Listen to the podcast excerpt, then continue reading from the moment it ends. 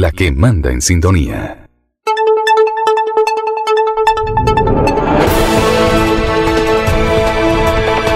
Aquí comienza el noticiero que le informa en un estilo diferente.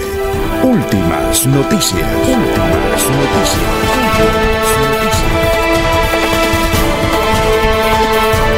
La información analizada por los expertos, sin sesgos, explicada con detalles, sin tanta carreta.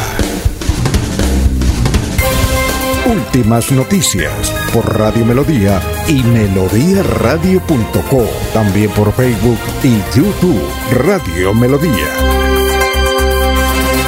Director Alfonso Pineda Chaparro.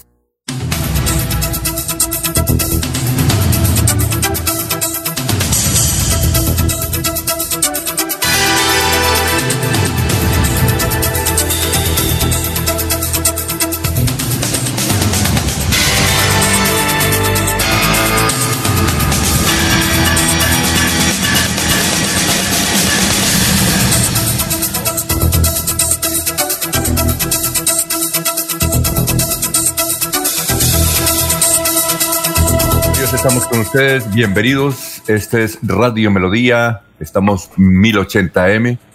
Igualmente por eh, YouTube. Nos pueden escuchar eh, por em, Facebook, Facebook Live. Por todas las partes que usted nos quiera sintonizar, con mucho gusto.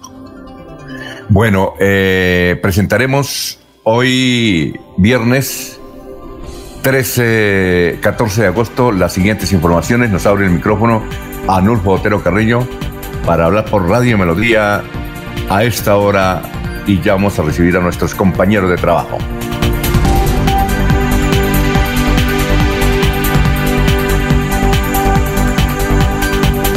Bueno, hablaremos eh, de TISA, que es la que recauda Metrolínea y que prácticamente le entrega ese negocio a Metrolínea. No se ha pronunciado hasta el momento la empresa.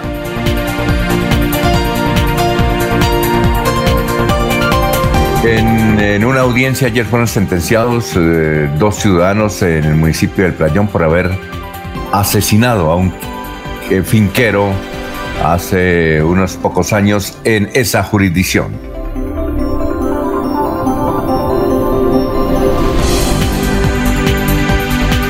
Moringa a la cárcel modelo.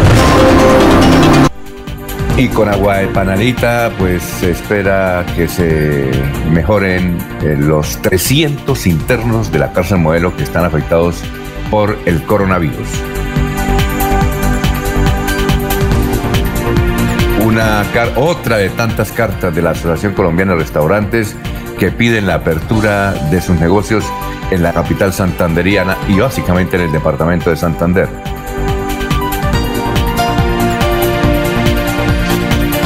Esta es una declaración de funcionarios de Colombia Mayor. Dice, abuelos de San Gil están ganando su bono pensional o están gastando su bono pensional en Guarapito. Bien, 950 eh, personas se ganaron 500 millones de pesos apostándole al número de presos de Uribe. Ayer en la televisión dijeron que eran 2 mil millones en todo el país.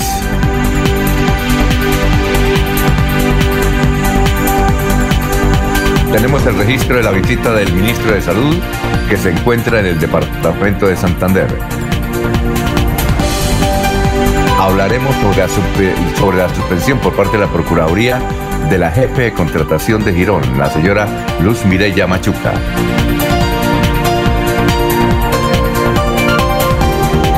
Fue asesinado un mototaxista en la carretera que va de Bucaramanga a Matanza, cerca a la represa de Tona. También sobre el secuestro aquí en el sur del departamento del Cesar, y norte de nuestra región de ganadero Andrés José Herrera Orozco en Pailitas. Bueno, y hoy está convocando una manifestación en las principales calles de California, Santander, contra la alcaldesa, porque consideran, y nosotros sí lo habíamos advertido, que la captura de los 11 mineros, eso no era gratis, que ahí había una situación político-administrativa y bien, hay muchos audios que están circulando en las redes sociales contra la alcaldesa de California y hoy era, hay una manifestación de un sector de la ciudadanía contra ella.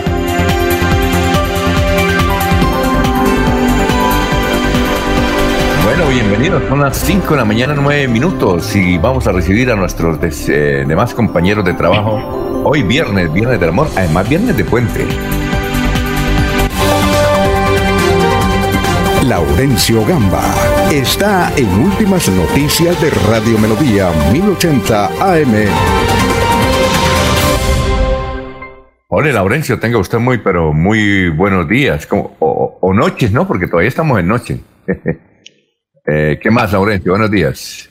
Alfonso, pues bien, por aquí en Papiquero Piña, puesto unificado de mando PDPUM. Eh, recordamos que fue construido en el gobierno anterior este puesto importante que ahorita toma mayor auge por cuanto a partir de las 10 de la mañana se estará reuniendo el ministro de Salud Fernando Ruiz con el gobernador, alcaldes del área metropolitana, San Gil y Barranca Bermeja. Hoy podrán conocer los santanderianos nuevas medidas frente al COVID-19 los internos de la cárcel modelo de Bucaramanga. Gracias a los campesinos de Bucaramanga reciben, como usted lo dice, moringa, limones y otros elementos para bregar a controlar el COVID-19. Es que una señora del campo tiene eh, un pariente ahí en la modelo y le dijo, tía, es que por aquí se nos está afectando la gente y no tenemos mayores cosas. Ella hizo, digamos, una especie de teletón para recolectar todos estos frutos del campo y mandarlos. Casi dos toneladas de frutos llegaron en las pasadas horas. Los maestros denuncian que la secretaria de Educación de Bucaramanga no les entrega permisos sindicales. Además dicen que hay matoneo, que además hay una especie de acoso laboral en algunas entidades educativas de Bucaramanga, según lo dice Raúl Hernández.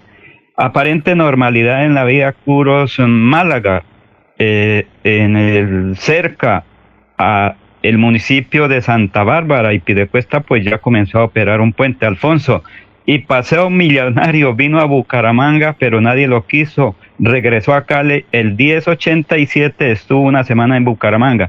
Sergio Piedradita pues nos habla sobre este tema. ¿Por qué ocurrió esto? Nadie quiso comprar la lotería que estuvo aquí en Bucaramanga de Paseo Millonario. Muy bien.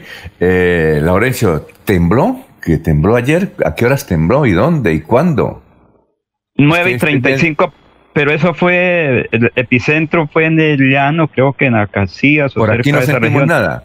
Creo que no, pero yo creo que más adelante, si logramos ese contacto con las autoridades de Los Santos, nos pueden también verificar esa situación, Alfonso. Bueno, eh, le cuento que estuve timbrándole y buscando alguna comunicación con el alcalde de Los Santos y no, no, no logramos, no logramos, no, no, no contesta.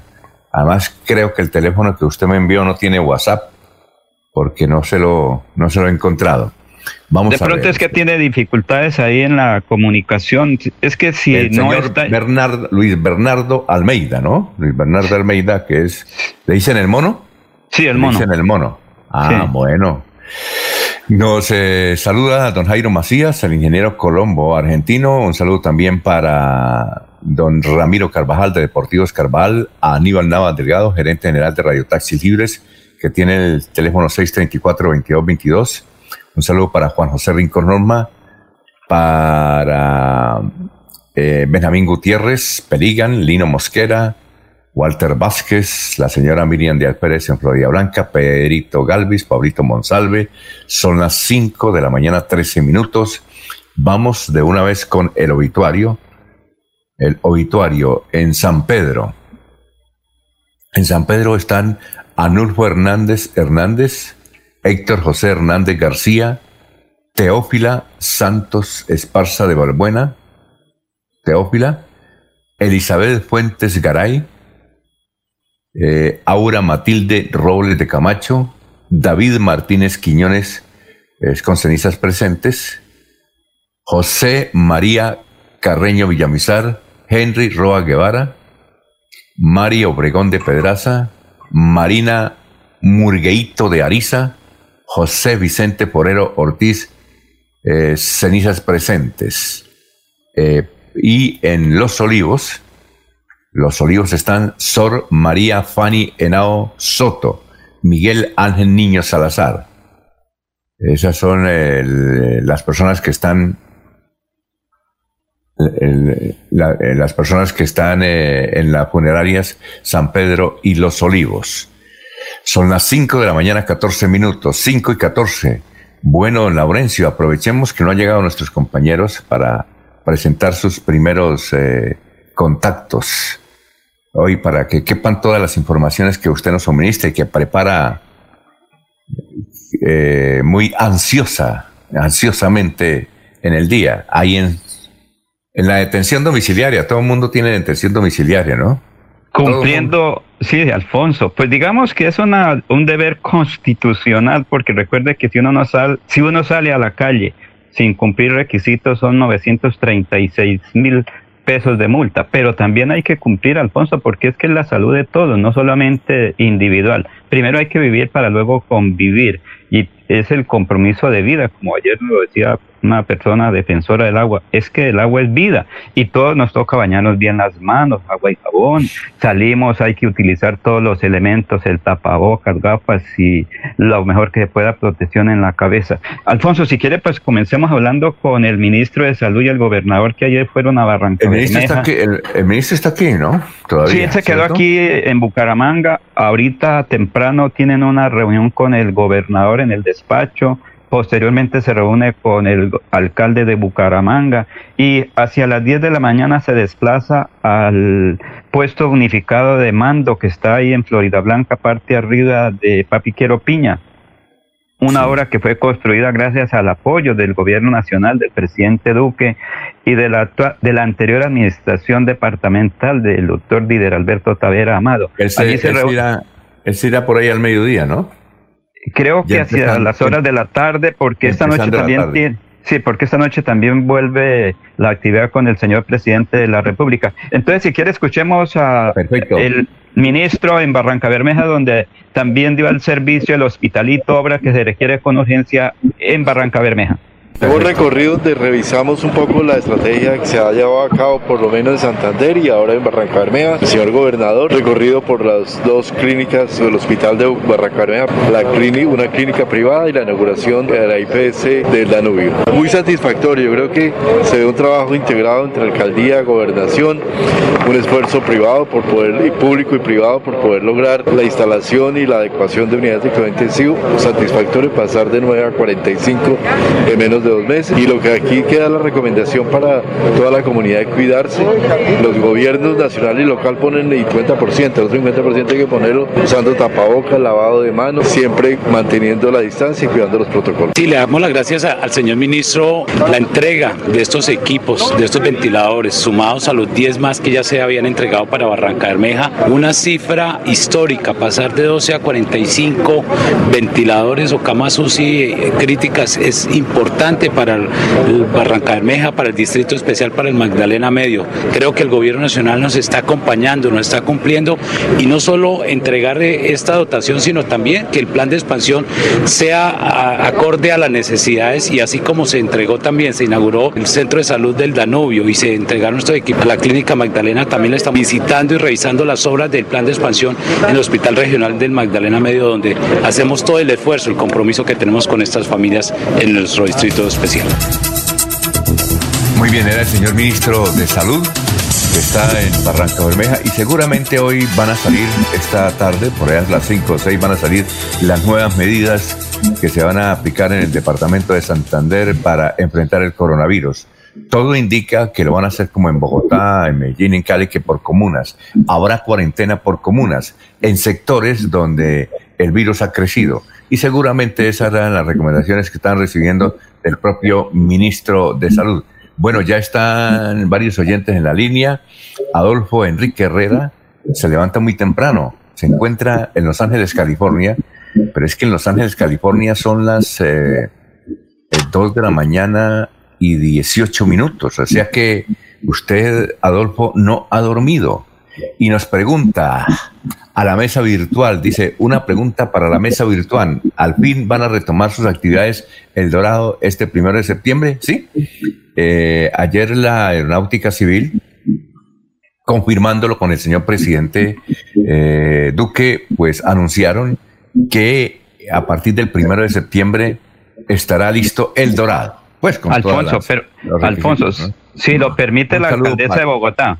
Recuerde que eso lo, lo, define la alcaldesa de Bogotá con el gobierno nacional y anoche la alcaldesa dijo, vamos a definir estos días si la apertura del, del aeropuerto internacional El Dorado y hoteles, pero vamos a definir estos días que podría ser precisamente a partir del primero de septiembre. Bueno, entonces vamos, eh, así es que Adolfo Enrique, muchas gracias. Eh, no ha dormido el gran Quique Herrera, allá en Los Ángeles, California. Y a propósito de Los Ángeles, California, hablaremos también de California Santander en un instante. Vamos a saludar a nuestros compañeros de trabajo que a las 5 y 19 minutos han comenzado a aparecer. César Tavera está en Últimas Noticias de Radio Melodía 1080 AM. Hola, ¿cómo está? ¿Qué ha habido, César? ¿Qué de nuevo? Muy buenos días. Director, muy buenos días. ¿Cómo está usted, Alfonso Pineda de, de Barichara y a Laurencio, que ya lo vimos, y a todos los que a esta hora nos acompañan, que nos dan ánimo todos los días, todos los que usted nombra? Sí, bueno. Y a los radioescuchas. Le cuento que va a estar hoy eh, una situación difícil en el municipio de California, donde los habitantes van a protestar contra la alcaldesa. Hay una serie de audios que nos mandaron para que los publicáramos, pero es que está muy incendiario, están, están fuertes, están, están duros. Ellos no aceptan de que la alcaldesa se haya convertido también en el grupo de los que llaman ambientalistas y que rechazan la minería ilegal, perdón, la minería, la gran minería ahí en Sotonorte. Entonces, dice que si se olvidó todos los promesas que hizo, que es una señora de doble moral, acusan al esposo, eh, también al abogado. Es, es ahí hay menciones eh, graves contra la joven alcaldesa del municipio de California y están ya decididos a hacer hoy una manifestación contra su actitud. ¿Cómo le parece, César, esa situación que se va a vivir hoy en, en California? Entiendo, entiendo cómo se llama, comprendo la, comprendo la posición de, de una parte de la ciudadanía de California, pero quería solamente agregar esto, que están equivocados. Deberían irse a algún pueblo minero de, Colombia que haga que una multinacional explota para que, para que se den cuenta que pasar de propietarios a desposeídos, pérdida de soberanía y ruina y pobreza y empobrecimiento, lo, reconocerían. Pero bonito, se, bonito sería que se dieran cuenta hoy, que no pasen por la experiencia de la destrucción. Y voy a decir una cosa, ellos no saben la persona de alcaldesa que tiene. Yo tuve la suerte de conocerle y conversar con ellos la, persona, eh, la doctora Jerry la persona que tienen como alcaldesa, la van a reconocer después de unos años.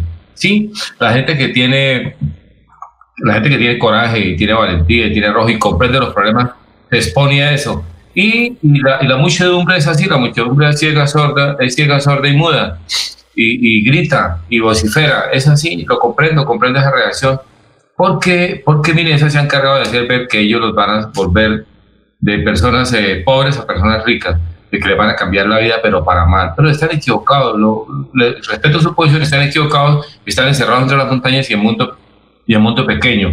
Santurbán es un territorio que va desde que recoge un ecosistema páramo y que influye en, dos millones de personas y eso ellos no lo entienden, yo comprendo y está, está esto. Y solamente esto, el hecho de que tengan una persona de, ese, de esa talla, de ese talante, no la comprende el pueblo y entonces están equivocados. Bueno, son las 5 de la mañana, 23 minutos, y, además hay que señalar lo siguiente. Eh, señalan que esas 11 personas que fueron capturadas, eh, una mujer y 10 hombres, no son delincuentes, que ella los colocó en el asador para que vinieran las autoridades, ejército y policía, a capturarlos, porque estaban eh, haciendo, ¿cómo es? Minería, ilegal. ilegal, ilegal. No, ellos señalan minería artesanal en el sector de Angosturas. Y yo sí les decía, yo sí le decía a Laurencio el martes cuando vimos la noticia, le dije, esto, esto es una situación que se va a presentar en un hecho político administrativo. Y evidentemente comenzaron a hablar. Ah, eh, eh, eh, están regados muchísimos audios de personas estoy acusando a la alcaldesa, pero con fuertes términos. Estoy casi, seguro, estoy casi seguro, director, que no que la alcaldesa que convive, que conoce a la comunidad, que incluso debe conocer como a ellos, como en un pueblo todo el mundo se conoce y se saluda, y, hay un, y un compadrazgo y una fraternidad y una, y una afectividad que hace posible una comunidad en, territorios pequeños. Estoy casi seguro que eso no, estoy casi seguro, casi seguro que la alcaldesa no fue. Conoce cuál es la idiosincrasia Estoy casi seguro que no. Eso, digamos, yo me atrevo a pensar que viene de, un, de, viene de otra jugada y hacen ver que fue la alcaldesa. Estoy casi seguro. Y, estoy, y ayer lo dije, no son mineros ilegales, que esa palabra es muy fuerte. Máximo informales, esos son históricos y atávicos allá. Pero, pero, pero se, aprovechan de que como no conoce a la gente que sucede allá, hacer, estoy seguro que la alcaldesa no tiene nada que ver. Deberíamos en algún momento que la alcaldesa llamara y se comunicara, nos explicara cuál es su lugar en ese, en ese asunto. Estoy seguro que ya no sería capaz porque comprende la idiosincrasia de su pueblo llegar y decir que hay unos mineros ilegales en su territorio. Ese es, un, ese es uno de Blancanieves, director. Yo ayer yo lo dije y hoy lo reafirmo. Alfonso. Alfonso, pero mire qué ocurrió recientemente en la salida a Cúcuta. Ahí unas personas se tomaron unos terrenos y fueron des desalojados de ahí. Ahí lo que ocurre, como les dije ayer, es que la gente no tiene el título minero y si usted no tiene un título minero no puede comer, no puede hacer actividades mineras. Así puede ser dueño de la tierra, porque este es el fenómeno que se tiene allá. Puede ser dueño de la tierra, pero no tiene el título minero y entre comillas se convierte en un proceso ilegal, es ingresar a un terreno o a una mina que no le pertenece. es posible que en el pasado... Ahí tengo un audio Sí, sí, sí, Alfonso, pero puede que en el pasado esa mina hubiese sido de la familia, de Helves, de Gal, de García, de cualquiera de ellos, pero, en este momento vendieron el, título minero y obviamente es una propiedad diferente, por eso se llama minería ilegal. Eh, es, eso, o sea, Sí, pero espere, lo que ocurre es eso, cuando usted vende un predio, vende una, un título, le corresponde a otra persona y usted se convierte ilegal. Si usted vende un apartamento, después no puede ingresar a su apartamento porque tiene otra propiedad, ya usted va ilegalmente a ingresar. Eso es lo que ocurre allí. Ese es el fenómeno. Obvio que la tradición minera es eso, pero en este momento se desconoce. ¿Qué pasó, por ejemplo, en Muso, en la zona esmeraldífera hace un poco de tiempo? Se acabó también el agua de Chiquinquirá, esas causas. En ese momento recordamos que cuando se llamaba la fiebre verde de las esmeraldas en Occidente Boyacá, allí en Sotonorte hay un conflicto social. Eso nos toca reconocerlo, el conflicto de que quienes defienden la minería a gran escala, quienes quieren tener su explotación minera para traer los recursos a Bucaramanga. Entonces, que es un conflicto social. ¿Qué iba a decir César antes de ir a saludar a nuestro compañero Jorge? ¿Sí? A veces extendió mucho la violencia en Laguna. Es para lo siguiente, es solamente para decir este detallito. Yo, en alguna época, cuando estaba en la anterior minera, la Greister, ah, yo, yo soy sociólogo, bueno, los que, para los que no lo sepan, yo soy profesional en sociología. Y, y hubo una, una, invitación hace muchos años, cuando la Greister era eh, la cosa, y llegamos allá a la entrada, yo fui a la entrada de la, de la, del, del ingreso a Angostura, y una persona con una, con una escopetica chispun, iba yo con el alcalde, que no, no me acuerdo el nombre del alcalde, y un grupo de personas a caminar por... Y el, y el de la Chispún no nos dejó pasar y dijo que tocaba con permiso. Y yo, yo entendí ahí que era la pérdida de soberanía. Un celador parado en un portillito no nos dejó pasar porque eso era privado y no nos dejó pasar al alcalde. Íbamos a reconocer una, una microcuenca y no nos dejó pasar. Dijo que, que eso era privado, que tocaba con permiso. Imagínate, todo un territorio inmenso y el, el alcalde no podía pasar. Eso se llama pérdida de soberanía y eso es lo que va a pasar allá. Lo segundo que quiero decir es que eso es lo que sucede, eso que está contando Laurencio. Los mineros se dejan encantar con espejito, como 500 años atrás, venden los títulos, terminan de obreros ahí, quedan desposeídos, les dan la platica, no son comerciantes, se arruinan, compran por ahí un segundo piso en algún lado y se devuelven a hacer lo que hacen siempre. Y entonces siguen en la informalidad. Pasan ah, de poseedores a desposeídos, a pobres, Muy bien. Eh, son las 5 de la mañana, 28 minutos. Seguimos saludando a nuestros compañeros de esta mesa virtual. Estamos en Radio Melodía. Jorge Caicedo está en Últimas Noticias de Radio Melodía 1080 AM. Bueno, son las 5 de la mañana, 28 minutos, y aquí Julio Abel Díaz dice en Facebook Live eh, respecto a lo de California, dice, los árabes van a pagar a quienes protestan o pagan a quienes protestan. Eh, Jorge, ¿cómo está? Tenga usted muy buenos días. ¿Cómo se encuentra? Jorge. Jorge, Jorge, a ver. Se le cayó el satélite, Alfonso, lo está buscando. A ver, si abre, a ver si abre el micrófono, Jorge. No, él está ahí. Él está ahí. en el... Satélite no le opera, no le opera el satélite. Sí, sí, sí, sí, sí. A veces, Eh, se, se- a veces se nos meten unos ruidos adicionales por allá del mar.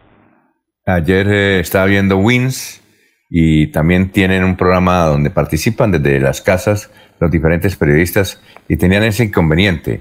Win, que se supone que es un medio que le ha metido bastante la tecnología. Vamos a ver si Jorge se puede comunicar con nosotros.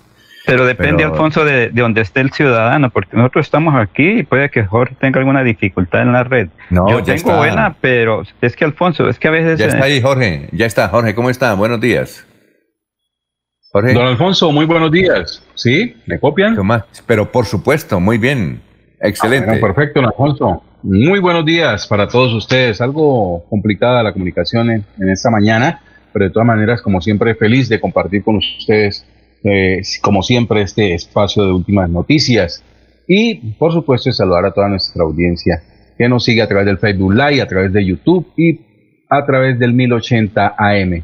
Como le dijo, don Alfonso, hoy es 14 de agosto, es el ducentésimo vigésimo séptimo día del año, el 227, y ya quedan 139 días para que termine este año 2020. Una cifra, noticia, eh, hoy en Santander, eh, se presentaron, de acuerdo al último reporte del COVID-19 en el departamento, 13 personas fallecidas en la jornada anterior. De acuerdo a la información entregada por el Ministerio de Salud, a nivel nacional se reportaron 11.286 nuevos casos de COVID-19 y de los cuales resultaron del procesamiento de 40.076 pruebas. Hay 1.071 1.071 conglomerados en el país eh, eh, a través de los territorios eh, departamentales. Y en Santander, pues las cifras eh, del COVID ya demuestran datos de 8.578 personas contagiadas, de ellas 3.285 son mujeres, 4.800 Esos son datos, hombres. Jorge, y ¿Esos Sí, datos son de Santander o de Colombia? Esos 11.000 son los de primeros, Colombia. los, Eh, no, los de Colombia.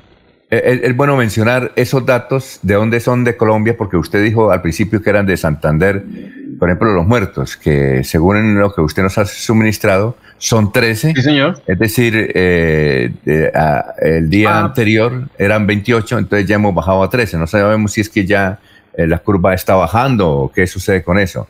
No, no, no, son, Eh, son 13 en, Es decir, fueron- Colombia, sí. no, no, eh, en Santander fueron 13, ¿verdad?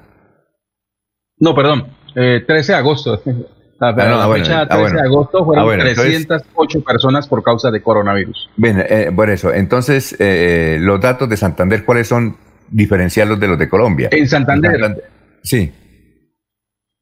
En muy bien, casos activos en Santander. Entonces, casos volvamos a empezar. vol- vol- 4.825. volvamos, volvamos a señalar que a veces, es que a veces se interrumpe su, su comunicación, Jorge. Sí, En Santander, ¿cuáles son los datos exclusivamente de Santander?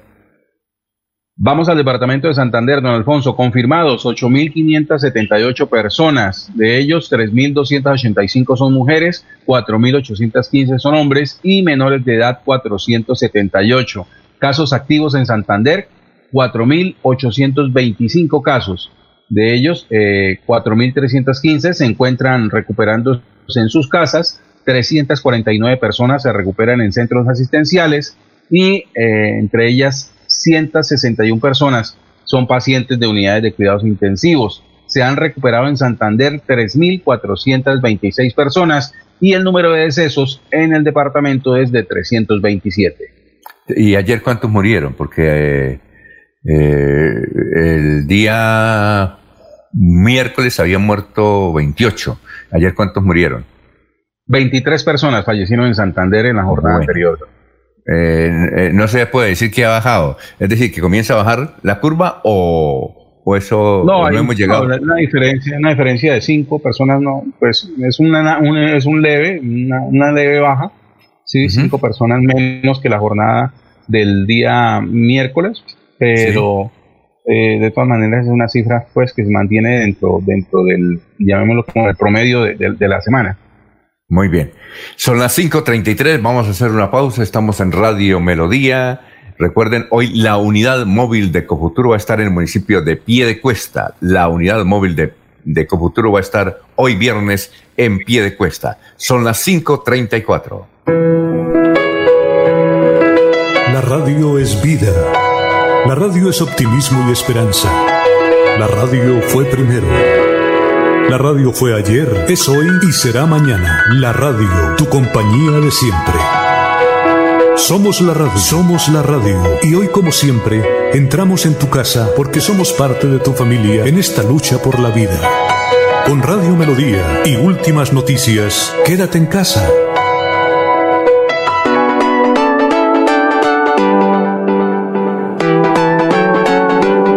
Melodía, Melodía, Radio Sin Fronteras. Escúchenos en cualquier lugar del mundo. Melodíaenlínea.com es nuestra página web. Melodíaenlínea.com, señal para todo el mundo. Señal para todo el mundo. Radio sin límites, radio sin fronteras. Radio Melodía, la que manda en sintonía.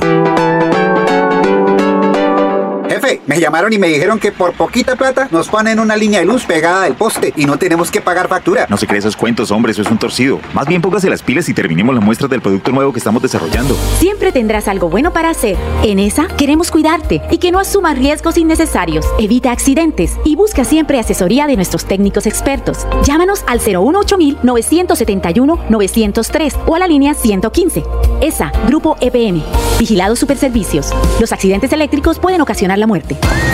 ¿Por qué tan alegre? Porque desde que tengo mi compra de cartera de financiera como Ultrasan, vivo la vida sin preocupaciones. ¿Qué? Sí, vivo tranquilo con las tasas especiales y sus excelentes plazos de pagos. Por fin encontré el alivio que tanto necesitaba. No esperes más. Solicítala ya. Sujeto a políticas de la entidad. Vigilada Supersolidaria inscrita a Focacop.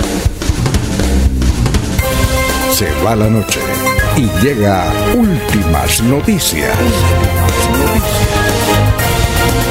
Todos los días, desde las 5 de la mañana. Empezar el día bien informado y con entusiasmo.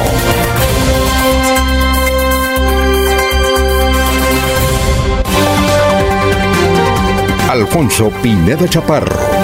Está en Últimas Noticias de Radio Melodía 1080 AM.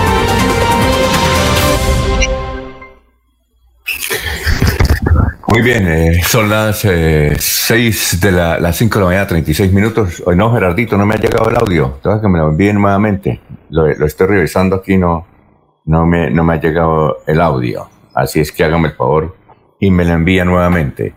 Eh, son las 5.36. Bueno, vamos con eh, noticias a esta hora. Bien, eh, la firma TISA, que es la que recauda la que recauda la platica de los finqueros, la firma TISA. De los, pues, de los finqueros, Alfonso. Perdón, De, los, finqueros, bueno, sí. de los, usuarios de Metrolínea. usuarios de, Metrolínea. La firma de las tarjetas, las tarjetas de Metrolínea, tarjetas. No, es que se me... me se, le saltó el satélite. No, es que estaba mirando un mensaje de un oyente que no sé. Había, uh, no, no, no, no de Barichara, sino del municipio de Río Negro. el municipio de Río Negro que me está mandando un mensaje Muchas gracias. Y Gerardito, no me ha llegado el, audio, es que Gerardo me anunció un audio y no me no ha llegado, estoy pendiente de ese audio, importantísimo ese audio. Bueno, decía que Tiza, que es de Daniel Arenas, anunciaron que este fin de mes van a entregar la compañía, una compañía que era un negociazo, era el mayor margen de rentabilidad que tenía en Colombia en el sistema de transporte masivo creo que era de un 11 o 13%, no sé. Eh, ¿De cuánto, usted que conoce bastante Metrolínea, eh, César, de cuánto era el margen que, que, tenía, o sí que tiene hasta el momento, la firma TISA para el recaudo? Que inclusive varias veces intentaron bajar ese, ese porcentaje. ¿Te recuerda?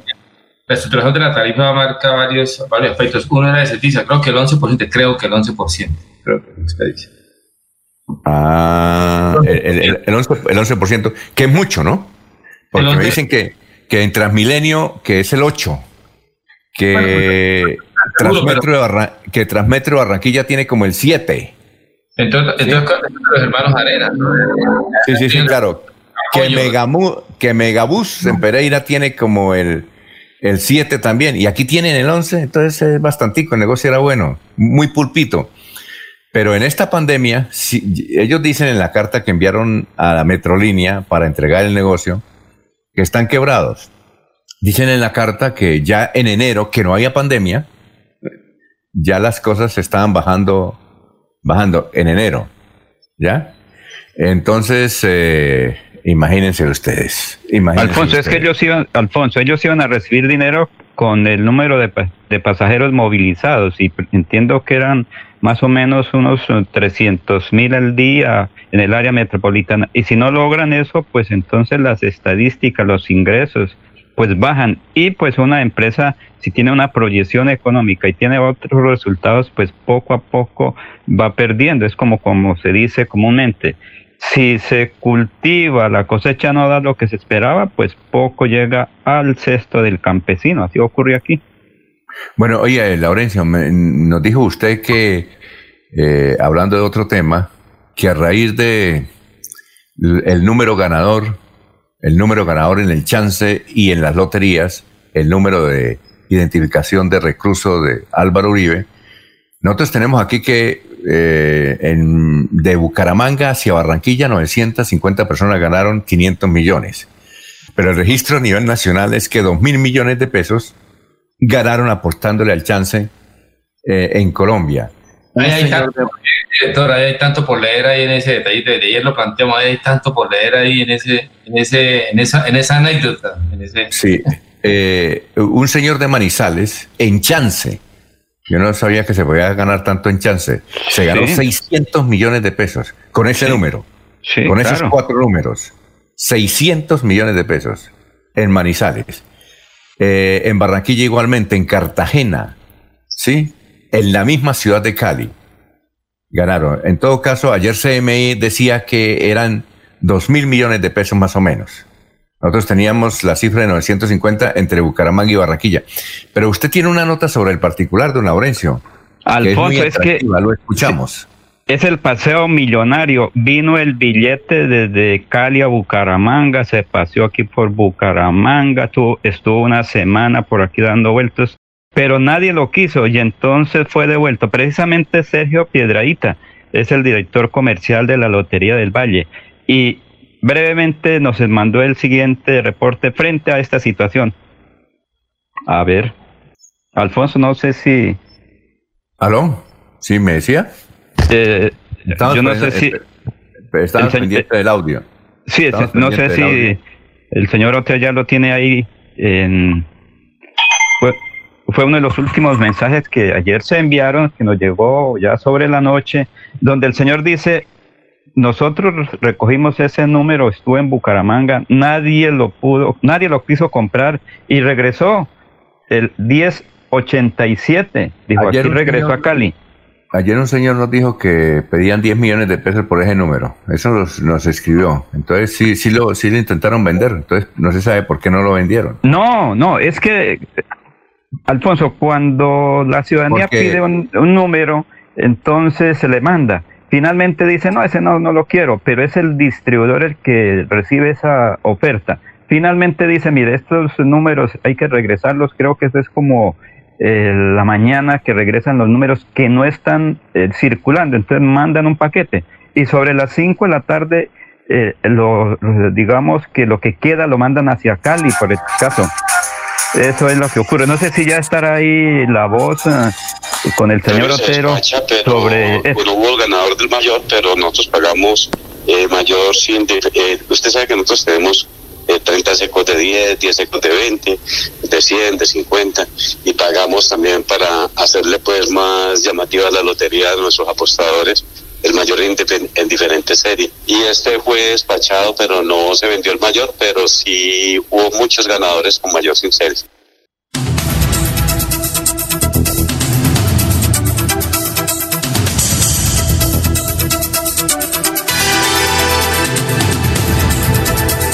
Alfonso Sergio Piedradita dice que podían haber ganado en Bucaramanga. Vino el billete, estuvo aquí una semana y finalmente regresó allá al Valle del Cauca, pero nadie lo quiso comprar. Es que la devolución, eso se llama devolución de billetes, devolución de billetes. Regresó a Cali. Bueno, eh, entonces hagamos una cosa, Anulfo, si queremos a un mensaje, que quiero darle una, una noticia ahí por el interno. Son las 5 de la mañana, 44 minutos, 5.44.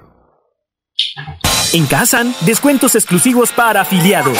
10% de descuento en compras en los supermercados en convenio. Por ser afiliado Kazan en categorías A o B. Y 5% si eres categoría C. ¡Te esperamos! Aplica en condiciones y restricciones. Vigilado Supersubsidio. Tu casa ahora es el lugar ideal y Cofuturo te ofrece la oportunidad de renovar los electrodomésticos y víveres fundamentales para toda la familia.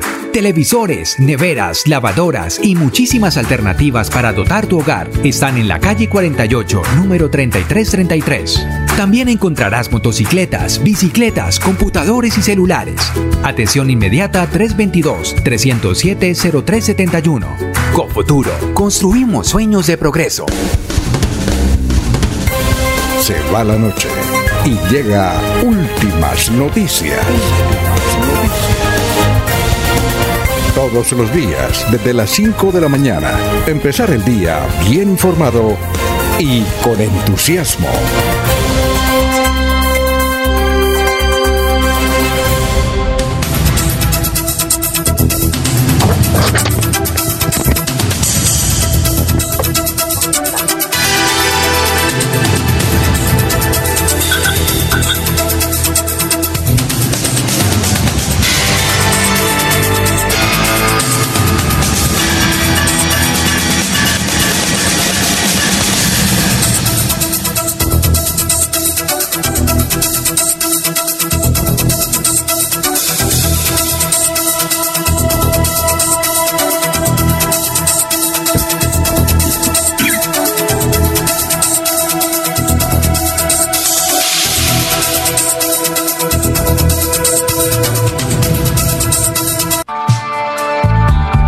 La radio también estamos luchando contra el COVID-19 y aunque muchas emisoras se han silenciado, a pesar de las grandes dificultades, en Melodía nos resistimos a hacerlo. Menos horas al aire son hoy nuestra alternativa para seguirles acompañando como medio de información y entretenimiento. Escúchenos de lunes a viernes de 5 de la mañana a 6 de la tarde, sábados de 6 de la mañana a 12 del día. Los domingos estamos en silencio. Melodía 1080 AM en Facebook Radio Melodía Bucaramanga. Tenemos fe que muy pronto todo será mejor que antes y que seguiremos a su lado por siempre, por siempre.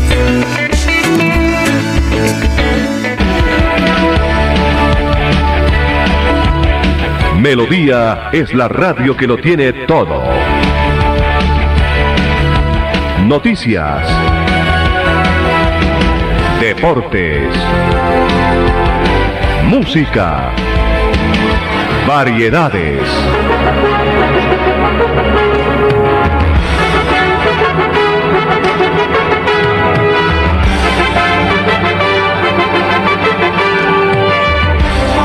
Melodía La Grande.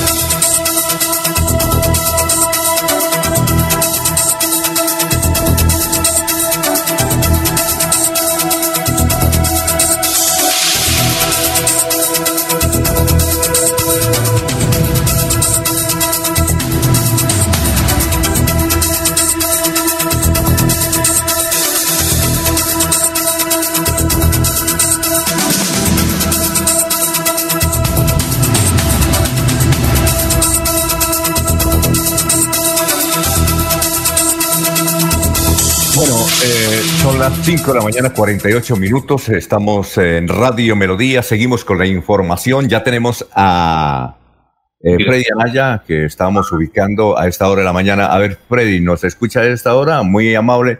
Los saludamos de Radio Melodía. Muy buenos días, Alfonso.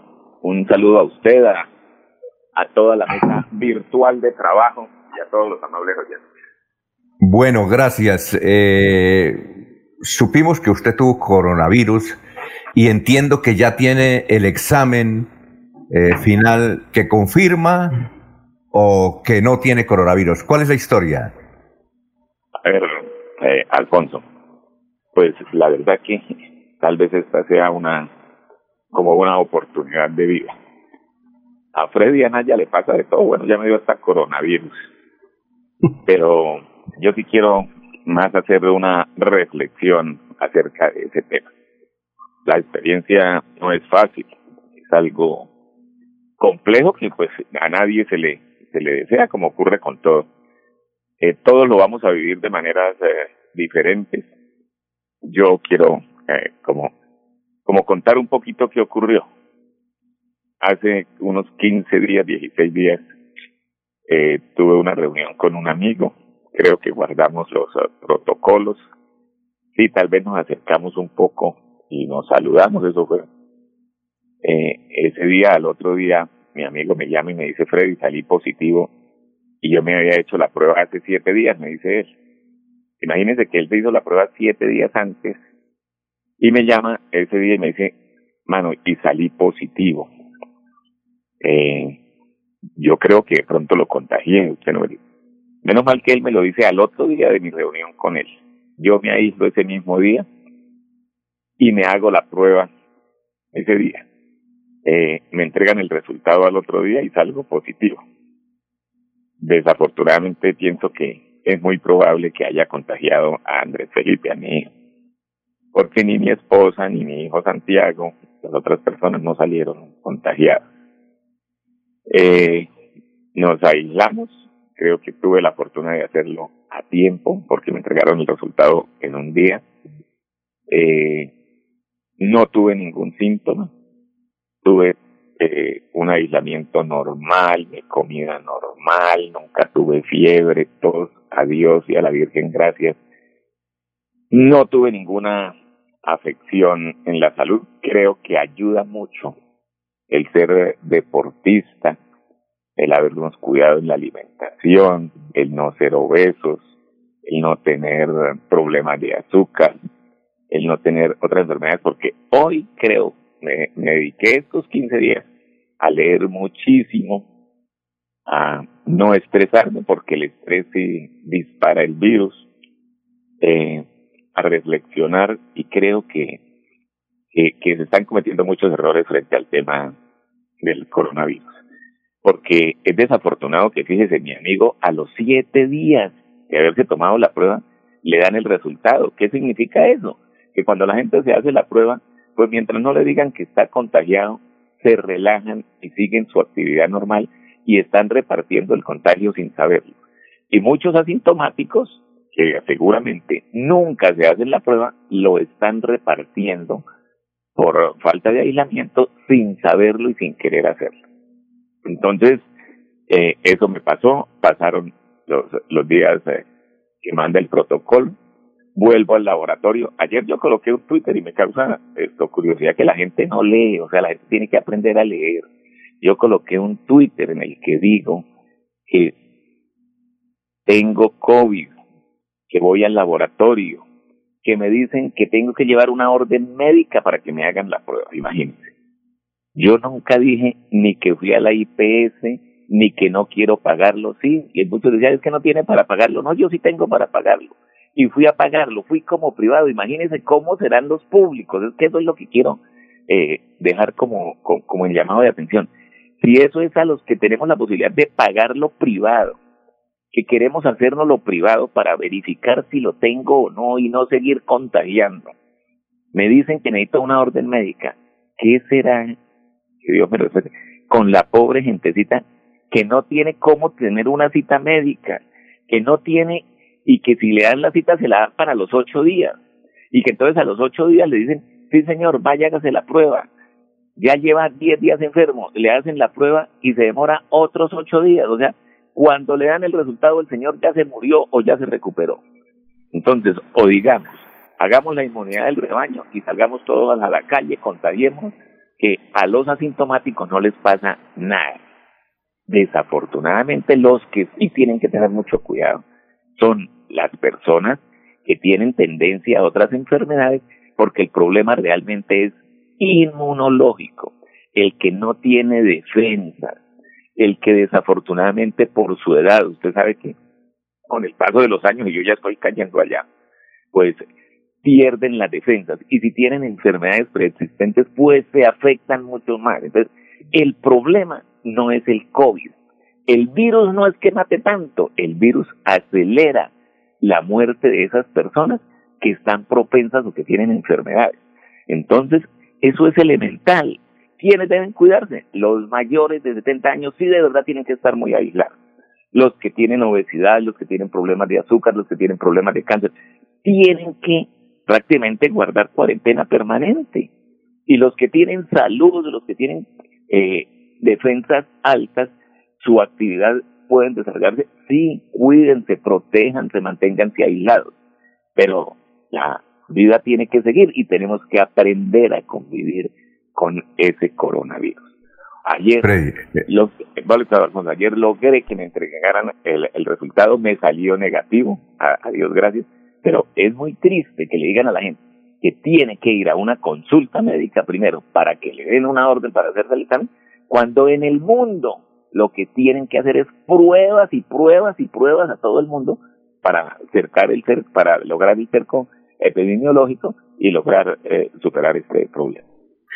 Eh, Freddy, usted dice que el, son las 5 y 55 en Radio Melodía. Usted dice que el señor eh, con el cual habló siete días antes había tomado, se había tomado la prueba.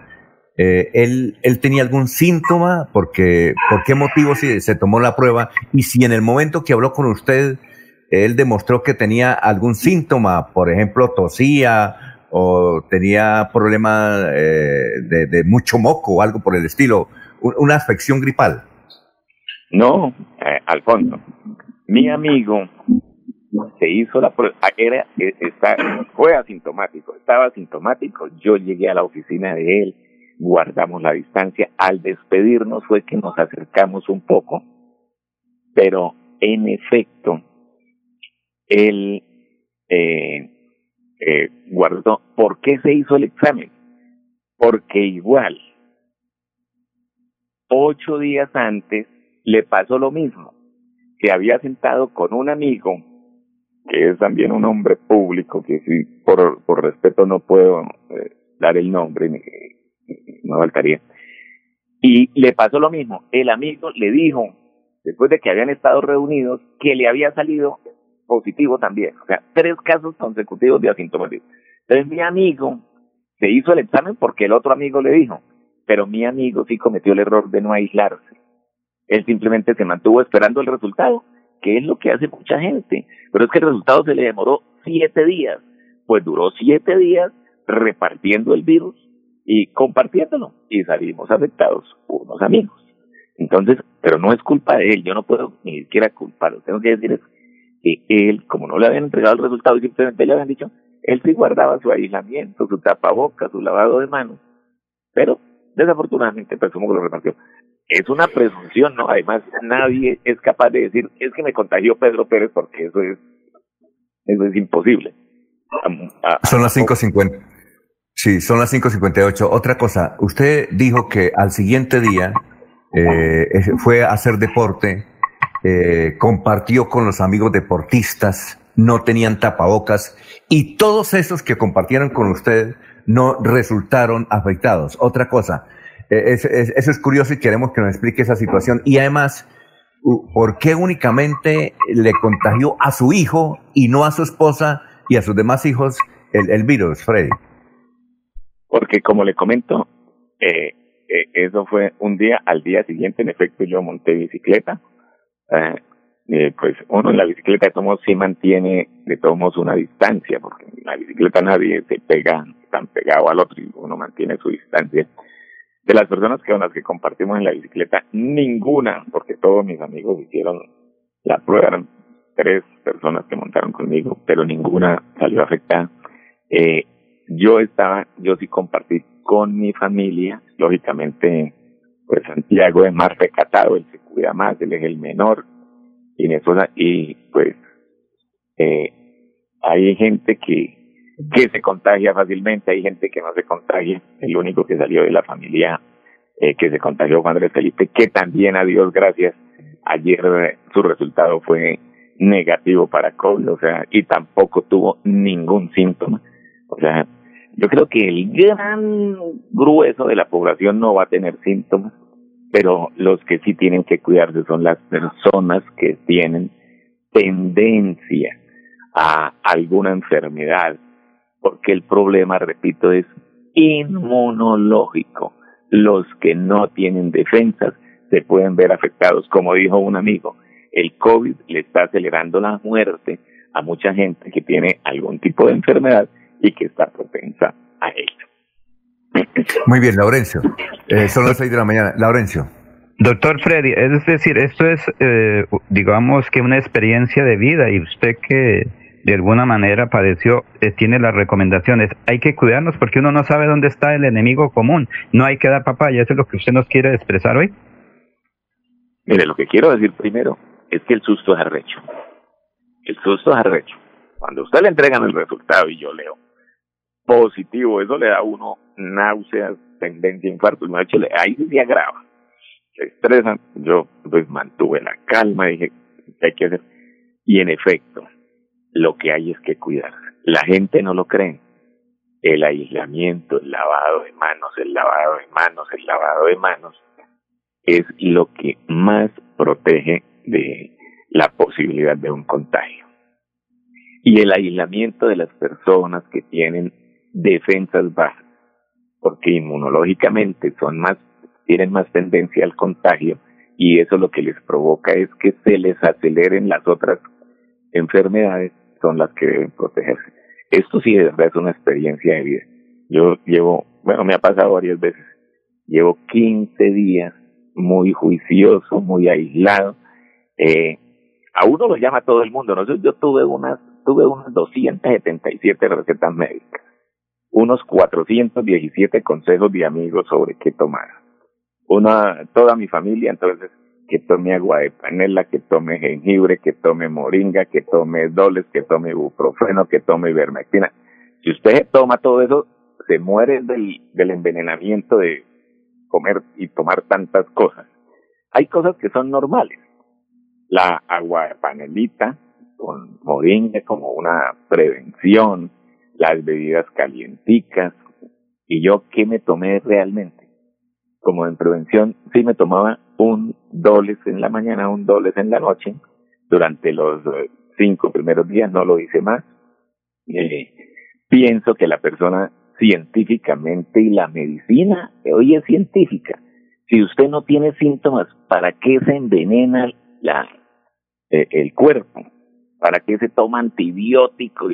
Si es que usted no tiene síntomas, ah, si yo tengo síntomas, urgente, disponga la medicina, el dobles, el ibuprofeno para evitar, eh, evitar la, la, la, los, los, los hinchamientos, eh, lo que manda la medicina, lo que hay que tener es sumo cuidado, atender el aislamiento de manera seria, porque es que el problema es seguir contagiando. Yo pienso que no tuve la posibilidad de contagiar a ninguna persona diferente a mi hijo. Y hoy que termino este eh, episodio de mi vida, hoy que vuelvo a hacer deporte, porque le debo muchísimo al deporte y me alegra que mucha gente lo esté haciendo y lo esté reconociendo. Salga y camine media horita, nadie le está diciendo que tiene que hacer 100 kilómetros. Pero eso es salud y al deporte y a mi Dios le debo muchísimo de hoy estar nuevamente incorporado en la actividad. Y finalmente, Jorge, son las 6 de la mañana, dos minutos. Jorge. Jorge. Abre el micrófono, Jorge. Jorge, abre el micrófono. Ahora sí. Sí, señor. Con los buenos días para el congresista Freddy Naya.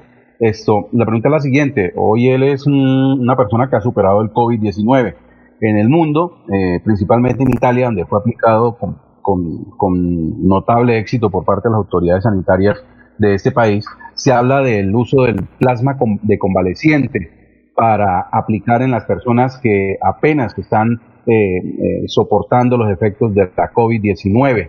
Eh, ¿En qué consiste esa, ese plasma de convaleciente? Y es la de, una vez la persona recuperada, superado el COVID-19, pues a esta persona se le extrae plasma para ser aplicado en los pacientes activos.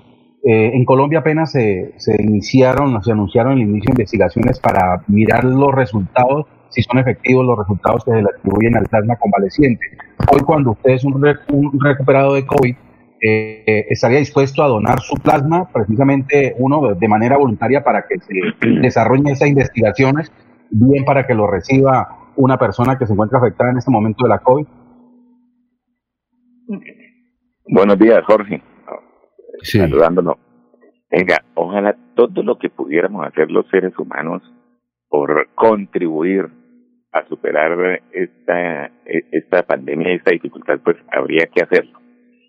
Mañana, si me dicen, Freddy, venga, usted ya se recuperó, usted tiene defensa y su sangre si me toca, adiós, gracias, puedo donar sangre, venga y done aquí un litro, dos litros, todo lo demás, lo que me tocara hacer porque la humanidad superara esta dificultad, pues yo sí eh, estaría dispuesto a hacerlo.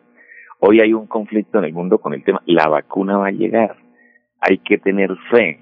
La gente, en vez de ser propositiva, como siempre, ya están diciendo que la vacuna de Rusia no sirve. ¿De dónde sacan que no sirve? Ah, porque no la hizo Estados Unidos, que fue Rusia. Ojalá todos los países tuvieran un sistema inmunológico a través de una vacuna que nos superara y nos recuperara y nos acabara este conflicto que hoy tiene la gente aguantando física hambre. Y que veo a los gobiernos muy lentos. Hoy hay un paradigma de la política, los modelos económicos no están sirviendo.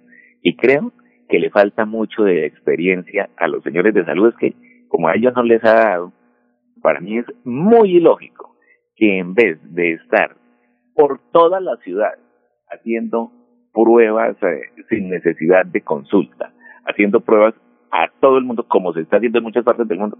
Eso es lo que va a decirnos usted está infectado o no, pero aquí le entregan a usted el resultado a los 15 días cuando usted o ya repartió el contagio por toda la ciudad o ya se murió o ya se recuperó.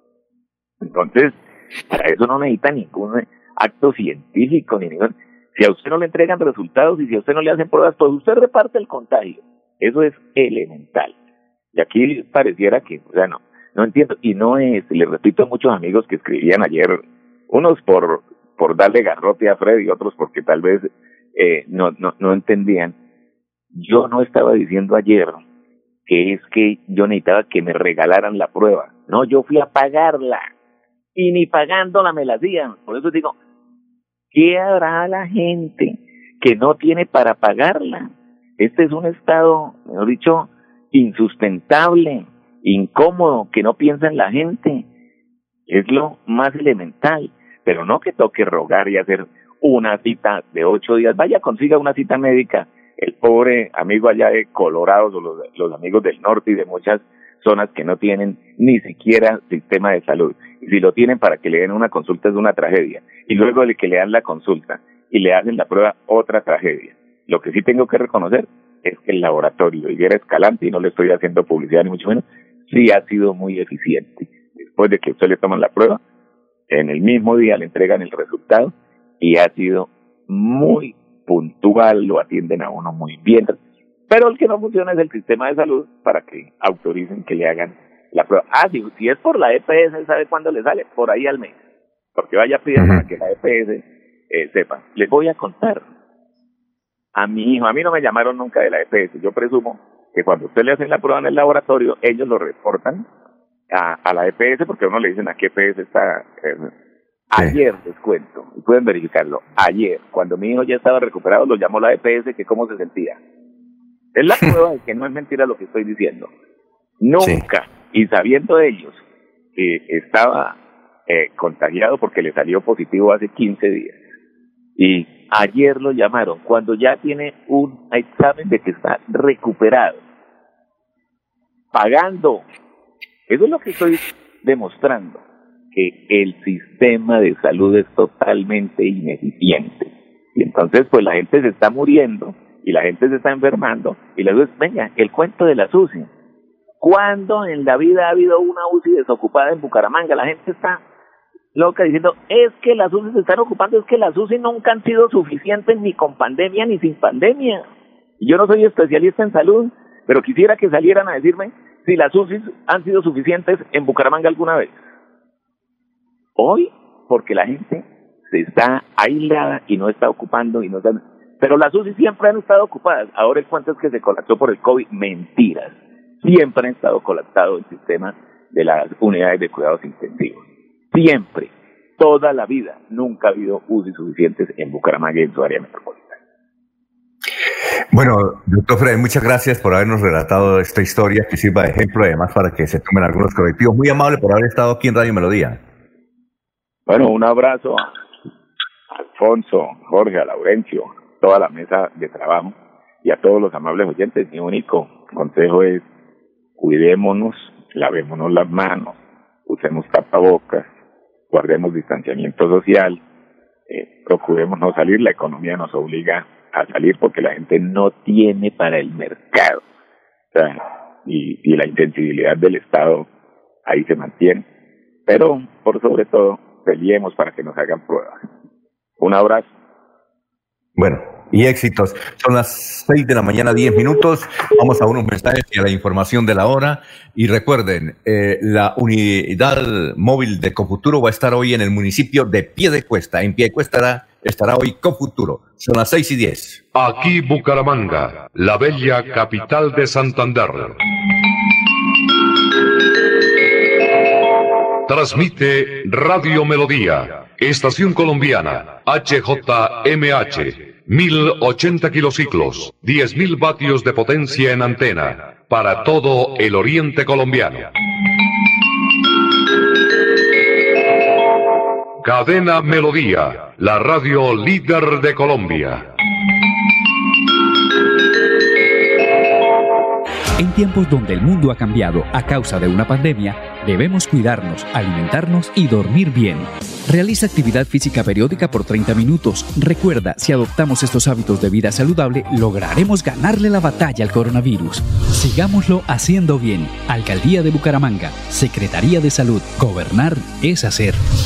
Un especial saludo a los habitantes de Bucaramanga y Santander. Les habla el doctor Javier Aristizábal. He investigado las plantas medicinales colombianas por 20 años. He creado la terapéutica natural al altel para tratar las principales enfermedades de los colombianos. Estoy con ustedes de 10 y 30 a 11 de la mañana por esta emisora. Estoy seguro que lograré cosas interesantes en la salud de todos ustedes.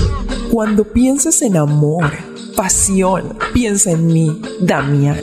Pide ahora mismo tu tableta de Damiana para que disfrutes al máximo de una relación sexual con toda la energía, vitalidad y que te permita durar el tiempo que tú quieras. Damiana, pídela a domicilio en Bioalterna 643-6636 o al celular 321-441-6668. Bioalterna, calle 55 3117, Barrio Antiguo Campestre, Bucaramanga. En Radio Melodía, últimas noticias. Las noticias de la hora. Las noticias de la hora. Bienvenidos a las UCI Noticias y Paz de la Hora con Silvia Cárdenas. Las víctimas del ex paramilitar Salvatore Mancuso, preso en Estados Unidos, piden a la Fiscalía y a la Cancillería que sea extraditado. Las terminales de transporte de Bogotá reabren bajo estrictos protocolos de bioseguridad para los ciudadanos con excepciones. El FBI anuncia su participación en la investigación de la explosión de Beirut. Y ahora los detalles. En carta pública, el Movimiento Nacional de Víctimas de Crímenes de Estado, Movice, pidió hoy a la Fiscalía y a la Cancillería de Colombia que eviten la deportación del ex paramilitar Salvatore Mancuso a Italia, bajo el argumento de que Mancuso aún tiene procesos pendientes en Colombia. La declaración ocurrió luego de conocer la posibilidad de que este ex paramilitar llegue al país europeo a finales de este mes, lo que consolidaría un escenario de impunidad para las víctimas de crímenes de Estado y paramilitarismo en el país. Actualmente el ex jefe paramilitar tiene dos solicitudes de extradición vigentes. Desde este jueves comenzó la venta virtual de pasajes en las terminales de transporte de Bogotá para los ciudadanos que estén incluidos en las excepciones del gobierno nacional exclusivamente. Con la apertura de las terminales se reactivan más de 30.000 puestos de trabajo. De acuerdo con los lineamientos, solo se podrán adquirir los pasajes a través de la página web. Además, este servicio se reactiva bajo estrictos protocolos de bioseguridad como la toma de temperatura, la llegada anticipada de los pasajeros, restricción para viajar con mascotas, entre otros. Atención, magnífica oportunidad de negocio. Elementos de bioseguridad a los precios más bajos en Bogotá. Mascarillas quirúrgicas termoselladas de tres capas a tan solo 600 pesos en cantidades comerciales. Solo 600 pesos. Informes WhatsApp 1786-603-3480. 1786-603-3480. 1786-603-3480. En el plano internacional, la Oficina Federal de Investigación FBI estadounidense va a participar en la investigación de la devastadora explosión de la semana pasada en Beirut, que dejó más de 170 muertos por invitación del Líbano, anunció el subsecretario de Asuntos Políticos de Estados Unidos, David Hart. La tragedia de Beirut ha salpicado al presidente libanés Michel Aoun, quien reconoció que conocía la presencia de gran cantidad de nitrato de amonio en el puerto de Beirut dos semanas antes de la explosión. Entérese primero en UCI Noticias y Paz. Alfonso Pineda Chaparro. Está en Últimas Noticias de Radio Melodía 1080 AM. Muy bien, eh, son las 6 de la mañana, 15 minutos, 6 y 15. Bueno, eh, Laurencio, es que no alcancé a escuchar su nota de, sobre, sobre el paseo millonario me, dice de qué se trataba. Es cuando él estaba haciendo los contactos para lograr la entrevista con, con Freddy Anaya, que desde luego ha sido muy importante porque la gente no se cuida y, y hemos visto en el centro, sobre todo en el centro de Bucaramanga, uno ve gente sin tapabocas y ni modo de uno y, sugerirles que usen el tapabocas porque comienzan a insultarlo a decirle que si uno es eh, de ese agente secreto del Estado, ni modo. Pero sí es increíble, sobre todo en la calle 36, porque los vendedores de la, del Paseo del Comercio se pasaron a, a la avenida, se pasaron a la avenida. Entonces, don Laurencio, cuéntenos, ¿de qué se trató la nota que no le escuché porque realmente estaba haciendo las, las diligencias para contactar a él y tratando de contactar a su amigo, el alcalde de, de la mesa de los del municipio de Los Santos, que no, no, ha, no ha sido posible, ya que una oyente o unos oyentes de ese sector nos pidieron que lo entrevistáramos. Laurencio, lo escucho. Alfonso, es que Sergio Piedradita es el director comercial de la Lotería del Valle. Él dice que se mm, devolvió el billete. Eso sí se llama el paseo millonario. El billete estuvo aquí en Bucaramanga más de ocho días, porque generalmente las loterías 15 días antes de sorteo mandan los números a cada distribuidor en el país. En el caso de Bucaramanga llegó aquí el billete, estuvo por aquí recorriendo, pero finalmente el vendedor o el distribuidor autorizado en Bucaramanga, como nadie lo quiso comprar, lo recibió, lo volvió a, Cali. Pero si quiere escuchemos así a, Sergio Pereira, yo creo que ya el señor Otero lo tiene bien, eh, al señor Sergio no, Pero es que me, me dijeron que ya lo habían pasado, ¿no lo han pasado? No, sí, ya lo pasó, sino que ah, me refiero si quería. ah, bueno, entonces él dice que él dice que, que, vino a Bucaramanga el billete y nadie lo compró, regresó ah, a, Cali y se perdieron 3.500 millones de pesos. O sea, nadie lo compró. ¿Por qué se llama devolución del billete, Alfonso? Bueno, vamos con noticias a esta hora, don Jorge. Son las 6 de la mañana, 18 minutos, 6 y 18. Donald, Sí, señor. Don Alfonso, como un acto de generosidad y humanitario, los campesinos de los corregimientos 1 y 2 de Bucaramanga entregaron a los reclusos de la cárcel modelo una tonelada de productos naturales, como moringa, naranja, jengibre, entre otros, que sirvan como tratamiento natural a los internos contagiados por la COVID-19. Ese acto nace de la buena generosidad de los campesinos de estos corregimientos y que ocurre en medio de la emergencia sanitaria por la que atraviesa la ciudad como consecuencia del coronavirus.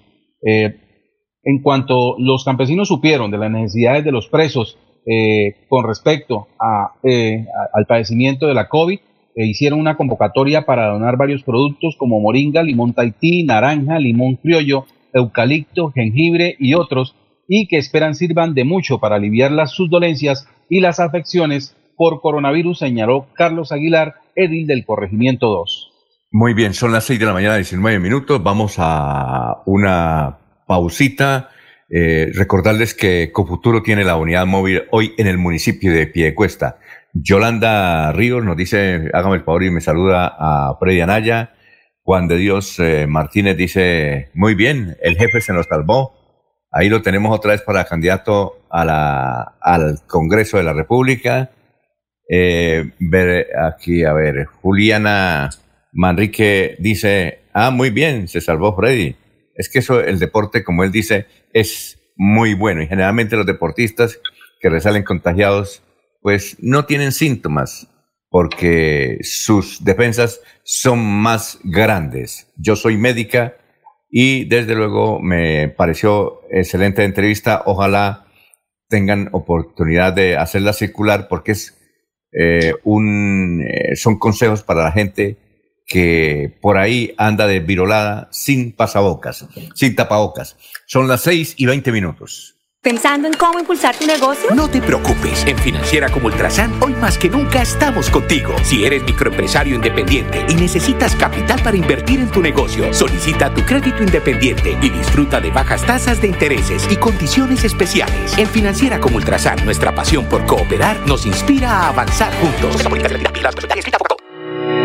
Para seguir adelante, crédito educativo en línea. Ingresa a www.cofuturo.com.co.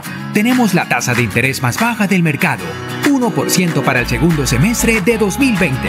Atención telefónica 318-717-3270, 322-306-0066 y 316-544-4253. Cofuturo, construimos sueños de progreso.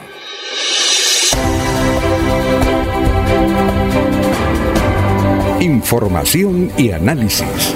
Es el estilo de Últimas Noticias por Radio Melodía 1080 AM.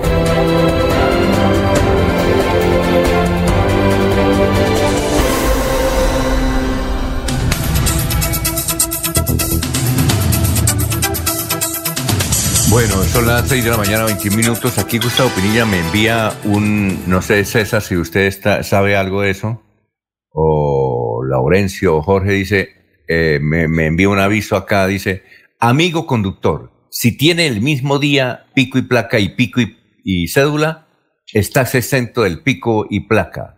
¿Eso es cierto? Sí, Alfonso, sí, claro. Sí, eso es- Ah, bueno. Recuerde que sí, es recuerde que eso fue lo, lo dijo la Dirección de Tránsito de Bucaramanga, es que como en Bucaramanga es la- el lugar donde hay pico y placa eh, en el área metropolitana, la señora directora de tránsito lo explicó, dijo, quien tenga pico y placa ese día, pero también pueda salir, pues prevalece que vaya a hacer co- eh, compra, lleve el carro, no se le aplicará ninguna sanción. Entonces sí, eh, eh, repito el aviso, amigo conductor, si tiene el mismo día pico y cédula, eh, estás exento y desde luego pues no puedes sacar el carro, estás exento del pico y placa. Dirección de Tránsito de Bucaramanga, gobernar es hacer. Sí, Gustavo, sí señor. Entonces no hay ningún lío, por ahora, es una buena noticia. A ver, eh, ah, saludamos a Doris Beltrán que nos escucha y nos dice lo siguiente. Eh, excelente entrevista, quien ha sido mi jefe y por supuesto toda la vida seguirá siendo mi jefe. Doris Beltrán. Muy bien. Eh, César, lo escuchamos. Son las 6 de la mañana, 23 minutos. César. Sí, director. Eh, lo, lo- lo escuchamos. ¿Tiene algún comentario sobre las entrevistas que hemos hecho, sobre la pandemia, sobre el virus, sobre la gente que está en las calles y no quiere eh, regresar a su casa. Tengo que aquí un, un, eh, un vendedor ambulante dice, yo lo respeto a ustedes. Dice, yo lo respeto a ustedes. Es verdad, tenemos que cuidarnos, pero tenemos que salir a la calle. ¿Y quién nos hace oh, los trabajitos para que nos llegue platica si yo tengo seis hijos? Cuatro con mi, eh, eh, que tuve con mi exmujer y dos que tengo ahora. Tengo seis menores. ¿Qué les llevo? Dice el muchacho. Hágame el favor y me, me dan la oportunidad de salir al aire que, estoy, que estoy berraco. Entonces yo le escribí, por, es que como está berraco no, no se puede eh, dejar salir al aire porque, porque imagínense, no, no meten líos. no podemos después hablar. César, ¿algún comentario sobre el particular? No, iba a decir que en el, el, el sistema de salud a, al mundo, de la COVID le saca una, otra vez lo hemos dicho, lo, lo quiero ver a repetir, le saca una selfie al sistema de salud, la precariedad en la prevención y la precariedad en la atención. Y conforme aquí se demora la entrega, la entrega del resultado de la, de la vacuna, efectivamente toca con, con, con, respaldo médico para un examen, porque es un tema, digamos, de salud pública. Eh, y, hay que, y el Estado tiene que tener control sobre eso. Y, y, se demora casi en todo el mundo, hay países en que se demora más el testeo, porque es muy lento, porque el, el, el, sistema no alcanza a subsumir la, la demanda. La demanda no alcanza a subsumir el sistema, la oferta es inferior a la, a la demanda, la oferta del servicio a la demanda, y eso es lo que se denuncia y realmente para, en todas partes del mundo se demora en llegar la prueba y el que no tiene síntomas y el que, el que es asintomático o el que tiene síntomas leves o el que no, no se da cuenta del tema lo transmite hasta que no le llegue el, el, examen. Tocaría una sociedad muy, muy, muy educada para que tuviera el aislamiento autorregulado, es muy difícil. ¿no? Eso, y lo otro que, eh, que quería plantear con respecto a, a, propósito del esoterismo, es que, al que el que se inventó la, el ardid de que el número de, de, de, de número de reseña de, del expresidente o del expresidente Uribe trae suerte, le, le valió 2.000, 3.000 pesos, 2.000, 3.000 millones a la chancita, le salió cara a la chancita. Eh, para siempre, viejo tiene, por, ¿por qué se destramoya? Yo tiene el siguiente tema, es que el número que le tocó al, al expresidente Uribe trae muchísima suerte, o sea, y el mensaje es que muchísima suerte nos ha traído Uribe y hasta cuando está preso nos trae suerte. Imagínese usted, eso es de, de, ¿cómo se llama?, de mentalidad chiquita, pero le salió caro y le salió mal el lance ahí, le salió mal el lance. Eso es tramoyita de, de tercera. Sí, bueno. Pero César, ayer usted decía que, que, eso de anunciar el número era prácticamente parte de un complot para robarse unos recursos. No, yo no, yo no dije eso, yo no dije eso. Primero no dije que era parte de un complot, dije no, dije que el esoterismo, eh, para profundizarlo, es, el esoterismo nace cuando el ser humano no entiende las cosas, entonces cree que es magia o que es anormalidad o que es fuerzas extrañas. Cuanto pronto comprende los, los, el problema, entonces lo vuelve ciencia. Y, y la ciencia avanza, avanza, con el esoterismo para profundizarlo ahí. Entonces, cuando la gente lo comprende, es supersticiosa y esotérica.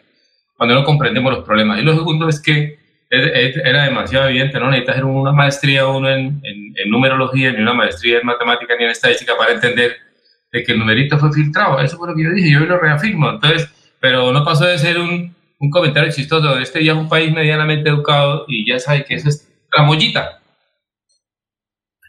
Bueno, Francisco Espinel, todos los billetes de cualquier lotería que no sea de Santander deben ser devueltos antes del sorteo. Eso no es ningún paseo millonario, don Laurencio. Eh, eh. Muy bien, muchas gracias a don Francisco Espinel que nos habla. Eh, eh, Juan, Juan Darío Caicedo nos escribe de la ciudad de Cali. De Cali. Aquí en Cali eh, ganamos bastantes. Lo que pasa es que no apostamos eh, el dinero que necesitamos porque no teníamos la plata, pero ganamos con ese número de suerte que nos dio el expresidente Uribe. Muy bien. Sí, nos dice también una señora, dice en el noticiero CMI presentaron a varios de los que ganaron con el número de detenido del expresidente Uribe. Oye, Jorge, eh, por ahí hay un, un, un llamado. ¿Eh? Ahí, don Alfonso, perdón. ¿Sí? Cuénteme. Sí, sí. No, perdón, eh, le decía que, que, vea, que el resumen es que aún estando detenido, Uribe le sigue prestando servicio al país. Jorge, Jorge, pero lo más cruel es que llega la, viene la plata a Santander y ninguno la, la quiere. Por eso le digo, fue un paseo millonario. ¿Sí? Vino de paseo el billete, estuvo aquí una semana. Es que 15 días antes llegan los billetes, lo dice la persona. Y devolvieron, porque eso es de, norma legal, devolvieron el billete y nadie lo quiso comprar en Santander. Claro, ¿quién iba a saber que el 1087 iba a caer? Nadie. Por eso lo regresaron y la Lotería del Valle dejó de pagar 3.500, que es lo que si una persona Hoy yo lo hubiese querido comprar, pero ya que toca hoy comprar la nuestra, entonces a ver si ganamos algo. Pero, Alfonso, 1087 fue el número que cayó y devolvieron. No hubo ninguna persona ganadora con ese número, me refiero al el gran sorteo, el, sorteo grande, como se dice. Pero, Alfonso, creo que vamos más bien. Me dice, me dice, venga. Director, llegó a tiempo. Los tiempos no coincidieron con la con la, ¿cómo se llama? Con el número más suertudo del año en Colombia no coincidieron. Toda la ingenuidad y toda la, ingenuidad es profesa ahí con este pueblo ahí, uy, no. Bueno, y uno, una oyente dice, ayer en la radio dijeron que quien se ganó los 600 millones de pesos en el departamento de Caldas, o con el 1087 en chance, fue candidato al Consejo de Manizales por el partido de Petro. Vea usted. La pregunta es, esa sí es esa sí es olímpica, ¿no, Jorge? Bueno, que con esa gracias. Plata, que con esa plata le patrocinen la campaña Petro, buena idea. Oye, Jorge, es que le iba a preguntar ayer un, un, audio, un audio de un funcionario muy joven de la alcaldía de Florida Blanca que está en la UCI, pero no dijeron si era por el COVID o por. Es que estaba esperando Ernesto para preguntarle si no era, si era por el COVID o por otro asunto que estaba en la UCI. Estaban inclusive, bueno, pidiendo cadena de oración. ¿Usted tenía, usted, usted vio ese dato? Eh, sí, señor. no, no conocí la grabación, pero sí vi una infografía, eh, una que circuló pero es que yo no encuentro, es que no encuentro. No, no, no encuentro. Sí, la compartí en el, grupo de Última Noticias, ¿Ah, ahí se la compartí en la noche anterior Sí, eh, es el joven abogado Fabio Enrique Pinzón Jaimes, funcionario de la alcaldía de Florida Blanca. Es hijo de un reconocido líder político de, allí, de, la ciudad dulce, y quien efectivamente pues, se encuentra en, en este momento en UCI, en el Hospital Internacional de Colombia, luchando eh, para superar esa batalla contra la COVID-19.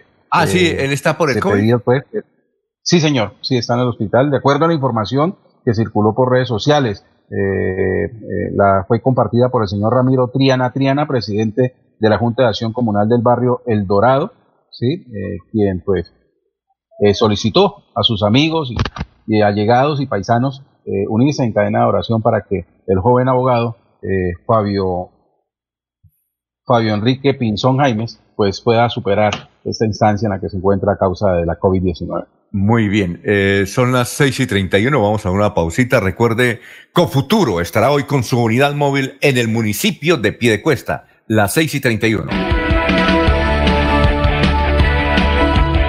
Melodía es la radio que lo tiene todo. Noticias. Deportes.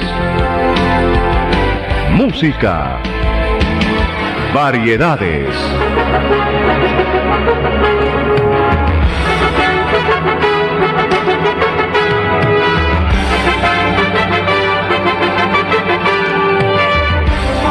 Melodía La Grande. En Kazan, descuentos exclusivos para afiliados. 10% de descuento en compras en los supermercados en convenio. Por ser afiliado Kazan en categorías A o B. Y 5% si eres categoría C. ¡Te esperamos! Aplica en condiciones y restricciones. Vigilado Supersubsidio. En este periodo de pandemia, recuerda Fortalecer el sistema inmunológico de tu bebé. Dale leche materna. Adopta un estilo de vida más saludable. Cuida tu alimentación. Come más frutas y verduras. Reduce el consumo de bebidas azucaradas. Aumenta el consumo de agua potable y realiza actividad física 30 minutos al día. Sigámoslo haciendo bien. Alcaldía de Bucaramanga. Secretaría de Salud. Gobernar es hacer. ¿Quieres avanzar? Es momento de estudiar. Por eso Fede Cacao y la Universidad Nacional Abierta y a Distancia se aliaron para que todas las familias cacaocultoras de Colombia estudien desde la comodidad de su hogar. Si tú o cualquier integrante de tu familia quiere estudiar, presenta tu cédula cacaotera y recibe un 15% de descuento en la matrícula para acceder a los programas de bachillerato y universitarios de la UNAD. Para más información, ingresa a o a www.fedecacao.com.co. Un mensaje de la Federación Nacional de Cacaoteros, Fondo Nacional de Cacao. Los invitamos a sintonizar el espacio Hablando con el Abogado de lunes a viernes en el horario de las 7 y 30 de la mañana. Un programa que le informará y le ayudará a solucionar sus problemas jurídicos, con la dirección del doctor Iván Darío Calderón, abogado egresado de la Universidad Industrial de Santander con especialización en Derecho Comercial, por Melodía, la que manda en sintonía.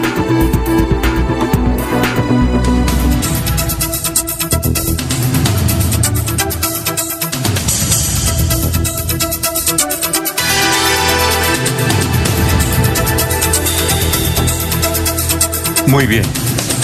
Son, las 6 de la mañana, 34 minutos. Estamos en Radio Melodía. Bueno, otro invitado que tiene usted, don Laurencio. Lo escuchamos. Alfonso, es que en la alcaldía de Bucaramanga niegan permiso sindical para varios maestros que fueron elegidos para participar en la Central Unitaria de Trabajadores CUB como delegados. Y precisamente Raúl Hernández ha dicho que esa es la denuncia que tienen luego de concluir ayer el paro de 48 horas del magisterio, que se cumplan compromisos internacionales, pero que también muchos docentes están en eh, atención psiquiátrica porque están afectados. Escuchemos precisamente qué dice Raúl Hernández, eh, miembro de la Central Unitaria y docente aquí en Bucaramanga. Gracias, Laurencio. Un saludo a toda la radio audiencia santanderiana de este importante medio de comunicación. Pues en Santander ha habido una importantísima respuesta del magisterio. Primero porque acataron la orden de paro. Segundo porque participaron eh, masivamente de los distintos eventos que se hicieron. Y eh, la Cruz Santander tiene en su gran mayoría como directivos a educadores, porque el CES, el Sindicato de Educadores de Santander, es el mayor sindicato filial de la CUD. De Bucaramanga hay conmigo seis educadores que somos directivos de la CUD Santander. Se nos venció el permiso sindical que veníamos eh, haciendo uso legalmente el 21 de junio. Nosotros presentamos la, como CUT eh, la solicitud de renovación de esos permisos. La señora secretaria de Educación y Ana Leonor Rueda Viva, especialmente esta señora que es la secretaria de Educación, negaron la solicitud de los permisos sindicales que tienen amparo constitucional, convenios internacionales. Ya la conoce las autoridades nacionales, el Ministerio del Trabajo, el Ministerio de Educación, eh, mesa de diálogo abierta por el Ministerio del Trabajo, que se llevó a cabo el día martes 11 durante tres horas, pues no mostró ningún interés ninguna eh, muestra de flexibilizar su postura, desacatando eh, llamados del, de la viceministra del Trabajo. Entonces estamos denunciando esta violación a derechos fundamentales de carácter constitucional. Pues desde aquí llamamos a la cordura, a la sensatez, ya que respeten los derechos constitucionales, legales, jurisprudenciales de el permiso sindical para los directivos de una organización sindical como es la CUD. Eh, Raúl, finalmente, ¿cómo está el magisterio? En... Eh, a propósito de, de COVID-19 y de permiso sindical dentro del magisterio, pues eh, hemos informado sobre la muerte desafortunada de varios compañeros y compañeras en los últimos meses. Son varios. Lo mismo, bastantes compañeros y compañeras que han sido víctimas de esta pandemia, afortunadamente pues se han eh, recuperado. Eh, hay otra pandemia en lo que tiene que ver con el servicio de salud que nos atiende al magisterio.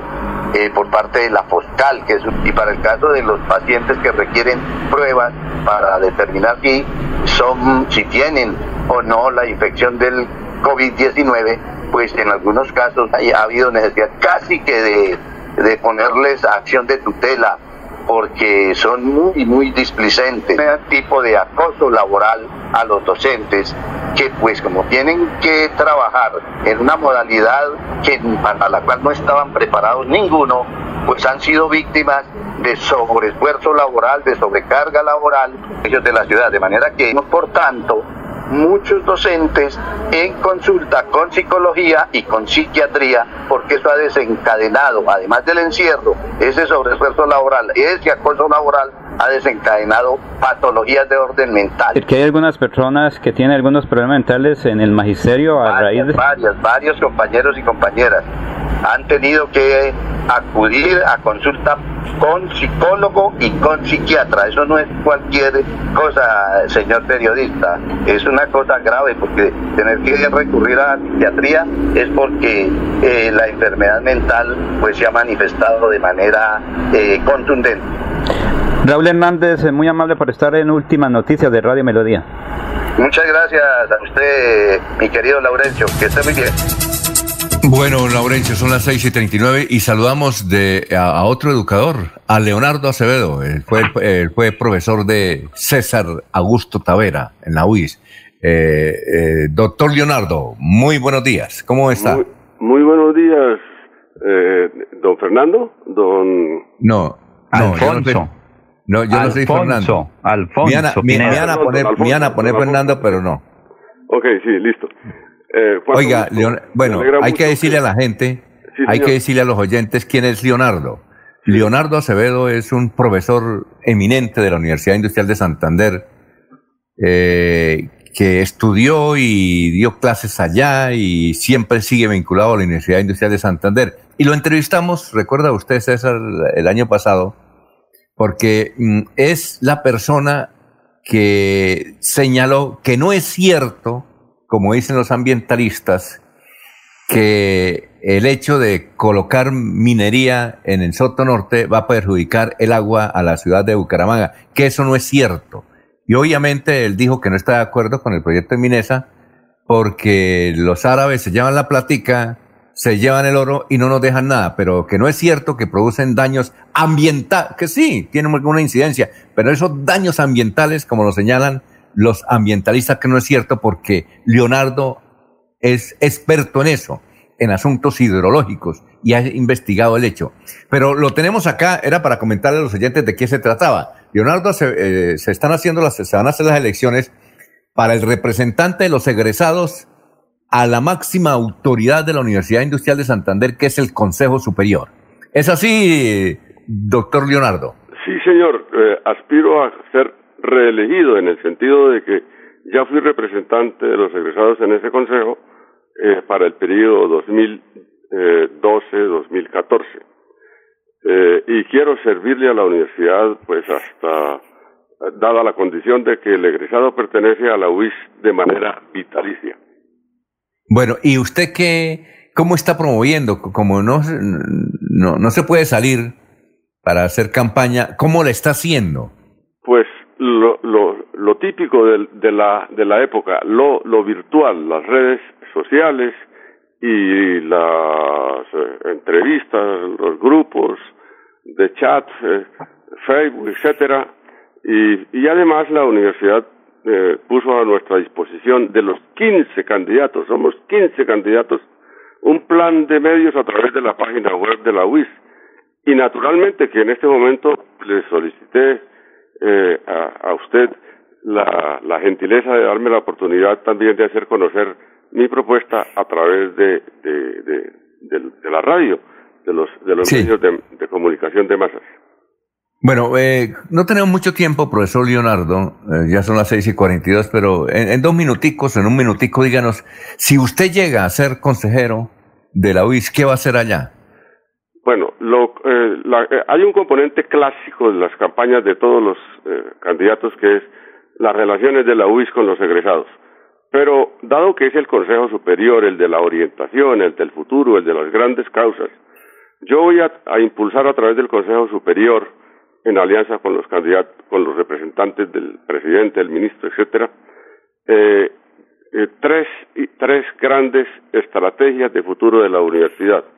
Una, que es la creación del Observatorio del Páramo de Santurbán, que es precisamente el tema al que usted se refería antes, para que la universidad aporte ciencia y tecnología que cambie eh, como la motivación de las decisiones y de los discursos, ciencia y tecnología en vez de mito y política e ideología para decidir sobre Santurbán. El otro, el segundo tema estratégico es más fuerza, más de conocimiento para el campo, en la academia, en, es decir, en la docencia, en la investigación y en la aplicación de conocimiento al campo, porque es que la UIS tiene una deuda histórica con el campo, porque le ha dado fuerza a otros sectores de la producción a través de los programas y no al campo.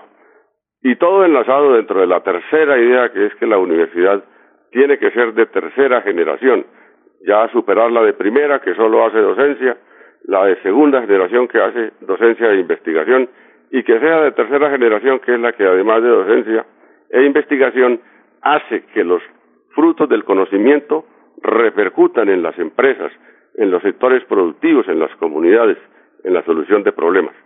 Eso es así en síntesis, don, ah, bueno. don Alfonso.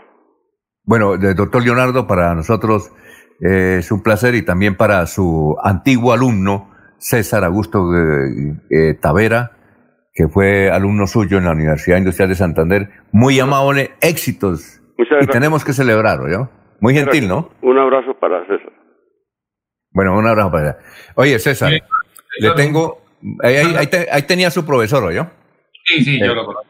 César, le tengo, le tengo dos, dos, dos, dos trinos. ¿Cómo? Dígame. Un par de, un par de años el profesor Leonardo Acevedo, el doctor Leonardo Acevedo, de, sí. la psicoquímica de la Universidad Industrial, etc. Él ya fue representante, incluso fue el, él fue candidato a rectoría porque era una persona con hoja de vida y con, con liderazgo para esa candidatura. Yo lo aprecio mucho, pero dos, dos comentarios. Uno, si usted me lo permite, director, uno es que yo estoy su, su, merced como jefe de debate es bastante poco afortunado, entonces yo ya sé cuál es el resultado de esa campaña.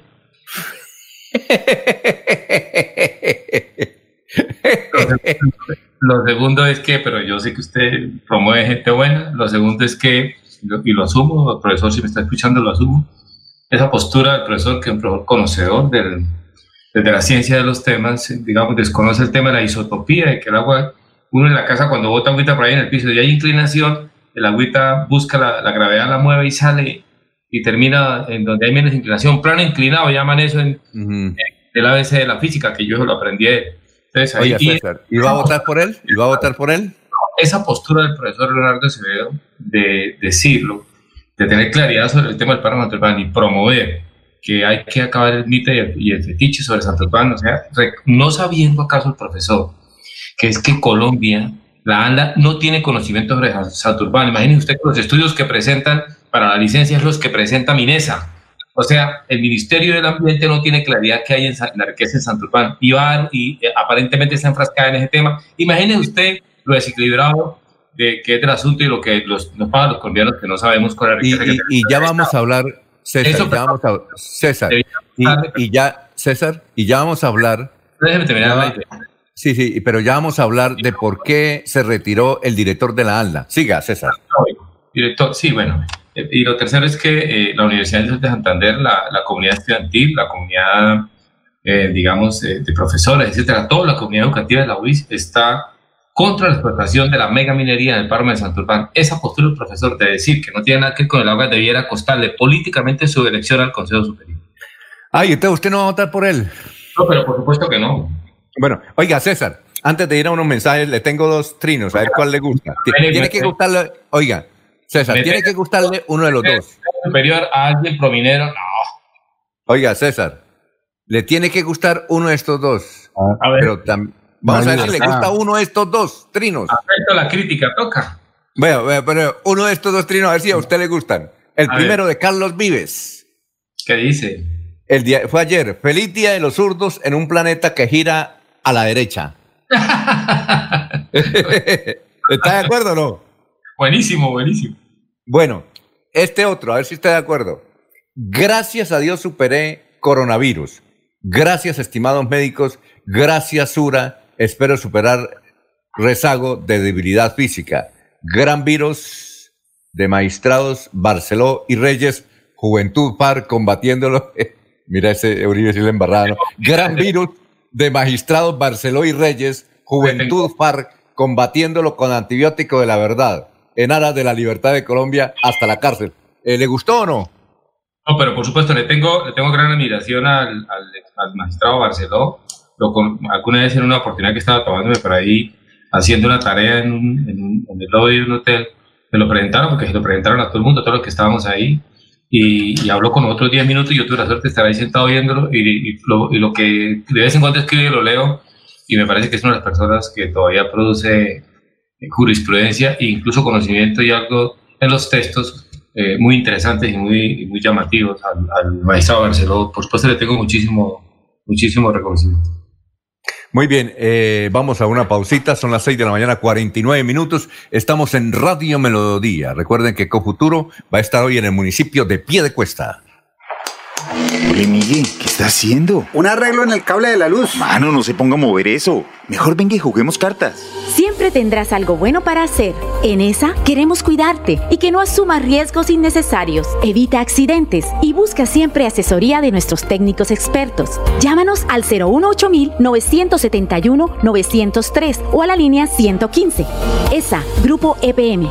Vigilados Superservicios. Los accidentes eléctricos pueden ocasionar la muerte. Amigo empresario, su negocio merece el mejor respaldo.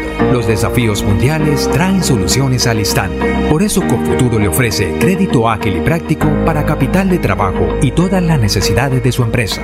Informes 317-439-9483 y en www.cofuturo.com.co. Cofuturo, construimos sueños de progreso.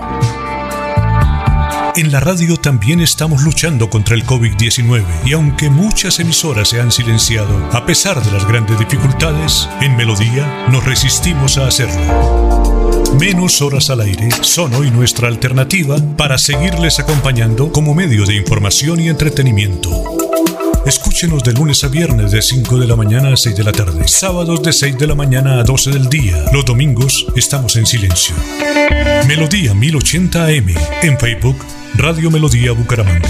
Tenemos fe que muy pronto todo será mejor que antes y que seguiremos a su lado por siempre, por siempre.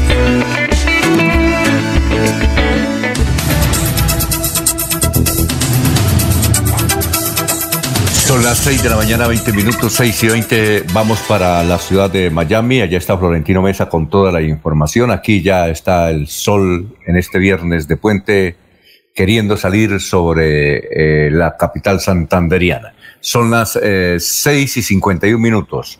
¿Cómo se encuentra? Y tenga usted muy buenos días, Florentino. Hola, mucho gusto. Esta es la vuelta al mundo en 120 segundos. Le saluda Florentino Mesa. La farmacéutica británica AstraZeneca dijo que espera poder iniciar la producción en México y Argentina de una vacuna contra la COVID-19 en el primer trimestre de 2021 para su distribución en América Latina, donde confía en repartir 400 millones de dosis. Mientras tanto, la cifra de contagios a nivel global ascendió hoy a 21 millones 92 mil y el total de fallecidos es de 758 mil. Cerca de 14 millones de pacientes se han recuperado. Estados Unidos incautó el cargamento de cuatro barcos presuntamente cargados con gasolina iraní con destino a Venezuela. Los cuatro barcos fueron interceptados en el mar y ahora están en ruta a Houston, Texas, informó el Wall Street Journal. El gobierno estadounidense incrementó sus sanciones a Cuba al suspender la realización de vuelos charter privados a la isla, una medida que se suma a otra similar implementada en enero. El Departamento de Justicia de Estados Unidos confiscó millones de dólares en criptocuentas usadas por organizaciones extremistas, incluso Al Qaeda y el Estado Islámico, dijeron funcionarios estadounidenses. El gobierno de Afganistán anunció hoy que empezó a liberar a 400 prisioneros talibanes, una medida que debería facilitar la apertura de las negociaciones de paz, incluso a pesar de que el presidente Ashraf Ghani advirtió que eran un peligro para el mundo. La cifra de víctimas mortales de la masiva explosión registrada la semana pasada en Beirut, la capital de Líbano, subió a cerca de 180 personas, con un estimado de 6.000 heridos y al menos 30 desaparecidos, dijo hoy la Organización de Naciones Unidas. Israel y los Emiratos Árabes Unidos establecerán relaciones diplomáticas plenas como parte de un acuerdo mediado por Estados Unidos que requiere que los israelíes suspendan su polémico plan de anexarse el territorio ocupado de Cisjordania reclamado por los palestinos. Turquía acusó hoy a Emiratos Árabes Unidos de traicionar la causa palestina al aceptar la firma del acuerdo de normalización de relaciones con Israel apoyado por Estados Unidos. Esta fue la vuelta al mundo en 120 segundos.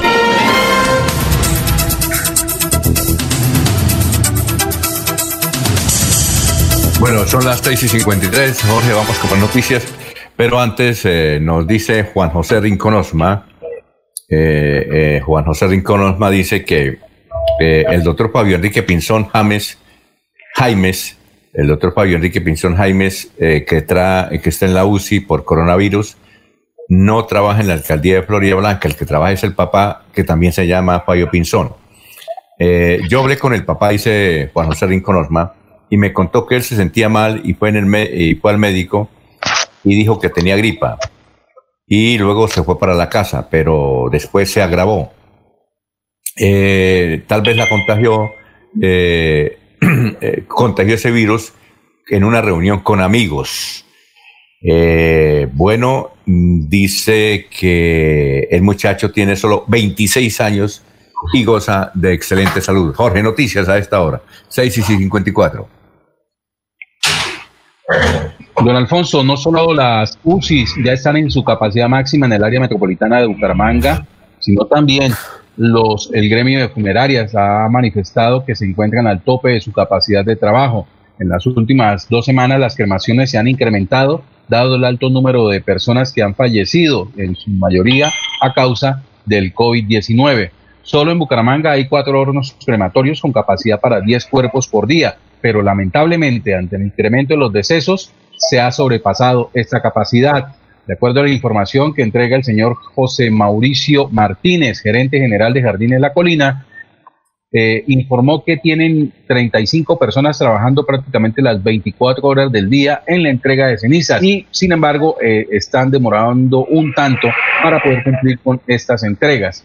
Pasamos de un 40% de capacidad a la utilización del 100% en las últimas semanas no hemos estado incumpliendo con los servicios, pero ya llegamos a la capacidad máxima de cremación. Santander cuenta con otros hornos en San Gil y Barranca Bermeja que también están afrontando una situación similar porque las muertes a causas eh, ajenas a la COVID no se han dejado de presentar y muchas de las familias prefieren cremar en vez de hacer sepelios en, en tierra.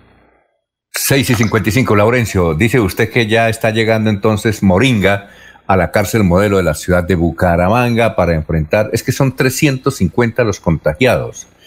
Eh, y desde luego, por ejemplo, en, la cárcel de Villavicencio, casi el 50% de los internos estuvo contagiado, pero como Moringa se curaron. Usted tiene una información, un invitado sobre el particular, ¿no, Laurencio? Sí, señor Alfonso, pero hay que decir que también la alcaldía de Bucaramanga viene cumpliendo una serie de actividades. Está César Augusto Tarazona, ahí vecino de nuestro amigo también. Él es inspector de policía. José David Cabanzo que nos refiere brevemente también sobre los lavamanos que han instalado en el centro de Bucaramanga. Y finalmente Jorge Santamaría y Carlos Aguilar, que ellos fueron los eh, que están trayendo la moringa, el limón y otros elementos. Aquí está este informe.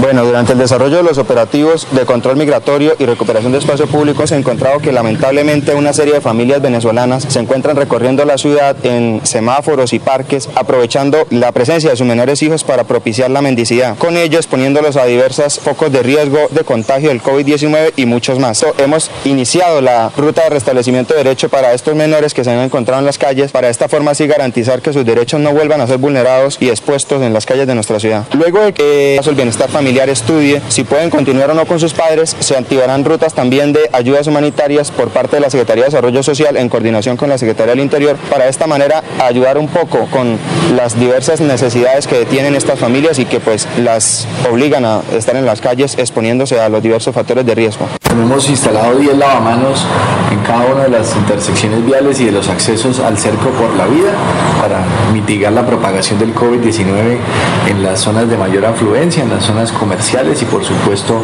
peatonales de la ciudad de Bucaramanga. El cerco por la vida nos da como resultado que se puede hacer eh, entre todos acciones para evitar las aglomeraciones, la protección de la vida, la, la protección de la salud y por supuesto vamos a seguir trabajando en equipo con todos mitigando la propagación del COVID-19. Definitivamente es muy importante que generemos conciencia y que seamos eh, capaces entre todo de protección personal y el aislamiento y el distanciamiento físico. No, pues que muy bueno porque eh, hay mucho vendedor ambulante y hay mucha gente entonces para cuidarnos, ¿no? Cuidarnos del COVID, entonces hay que tener prevención. Me parece muy bueno.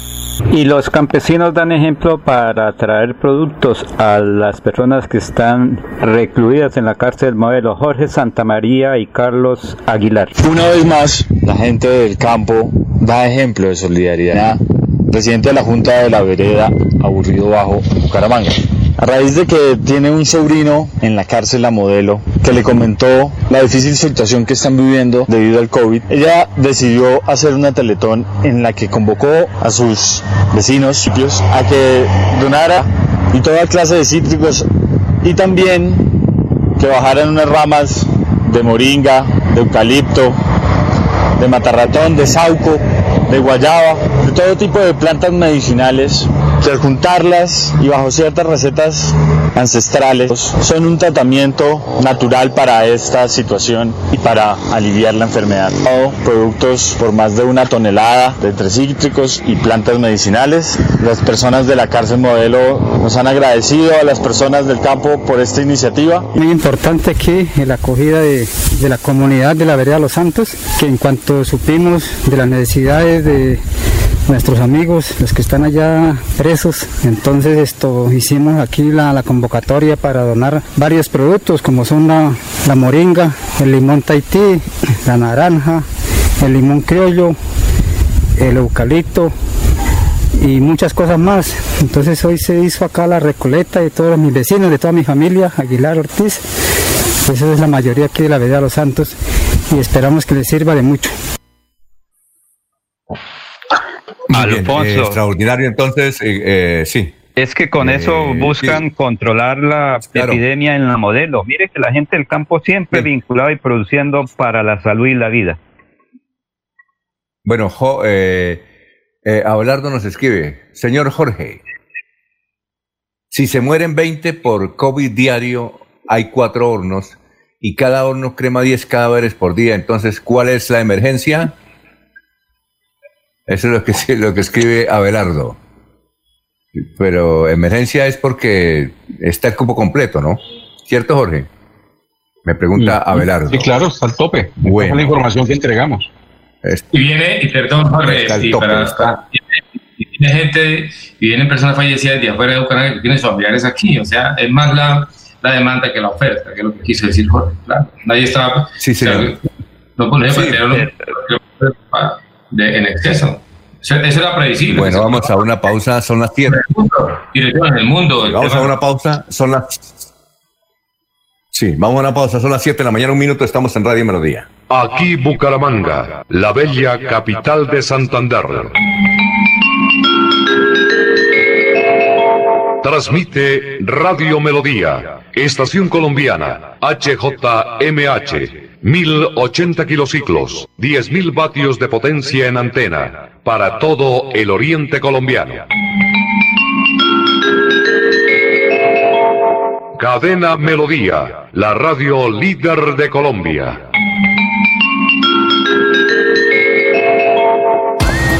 ¿Por qué tan alegre? Porque desde que tengo mi compra de cartera de financiera como Ultrasan, vivo la vida sin preocupaciones. ¿Qué? Sí, vivo tranquilo con las tasas especiales y sus excelentes plazos de pagos. Por fin encontré el alivio que tanto necesitaba. No esperes más. Solicítala ya. Sujeto a políticas de la entidad. Vigilada Supersolidaria inscrita a Focacop.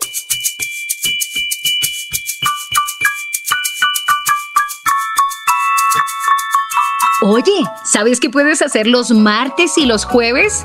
De 3 a 3 y media de la tarde, no te pierdas Batuta al aire, aquí mismo. Un espacio de diversión, entretenimiento y formación musical. Viaja con nosotros. Invita Ministerio de Cultura y la Fundación Nacional Batuta. Te esperamos.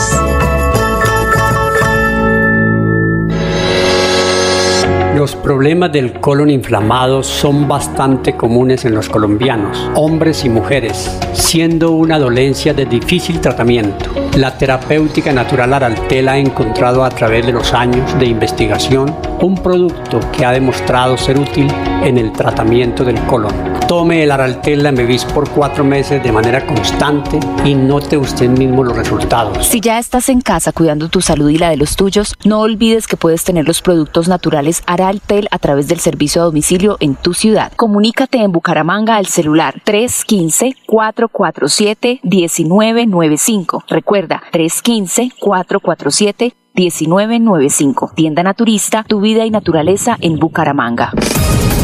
Estas son últimas noticias, las noticias de la hora. Hola, ¿qué tal? Buenos días. Estas son UCI Noticias y Paz de la Hora. Les saluda Florentino Mesa. Un muerto y 15 heridos tras detonación de granada cerca a un CAI de policía de Cali, donde esta semana fueron asesinados cinco menores. Un temblor de magnitud 4.6 sacude el centro oriente del país con epicentro en el Meta. No se reportan víctimas fatales o daños. La vacuna contra el coronavirus que se fabrique en México y Argentina se comenzará a distribuir en América Latina el primer trimestre de 2021. Y ahora los detalles. El comandante de la Policía Metropolitana de Cali, general Manuel Antonio Vázquez, confirmó un ataque con granada a una vivienda ubicada frente al CAI de la policía en el barrio Llano Verde de Cali, muy cerca al sitio donde fueron encontrados los cuerpos sin vida de cinco jóvenes hace dos días y donde se realizaba el velorio de algunas de las víctimas. El hecho dejó una persona muerta y 15 heridas, entre ellas una niña de un año, quienes fueron trasladadas por patrullas de la policía hacia centros asistenciales de la ciudad. Se desconocen los autores y los móviles del ataque. El Servicio Geológico Colombiano reportó que anoche se registró un sismo de 4.6 con epicentro en el municipio de Acacías, al norte del departamento del Meta. La profundidad fue menor de 70 kilómetros. El movimiento telúrico registrado entre los municipios de Guayabetal y Quetame se sintió en Bogotá, Villavicencio y en los departamentos de Cundinamarca, Tolima y Boyacá. Usuarios de las redes sociales manifestaron que el sismo se sintió no solo en Villavicencio y Bogotá, sino también en Cali y Armenia. No hay reporte de víctimas o daños. Magnífica oportunidad de negocio.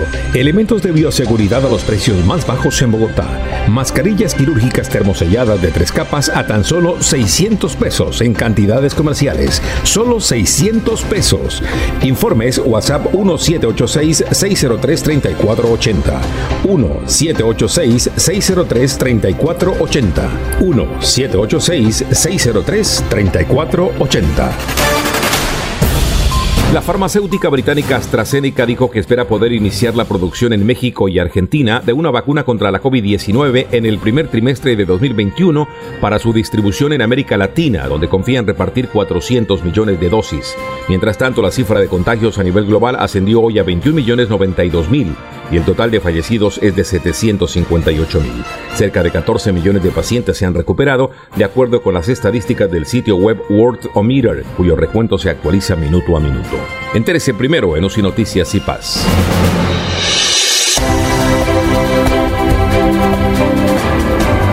Información y análisis. Es el estilo de Últimas Noticias por Radio Melodía 1080 AM.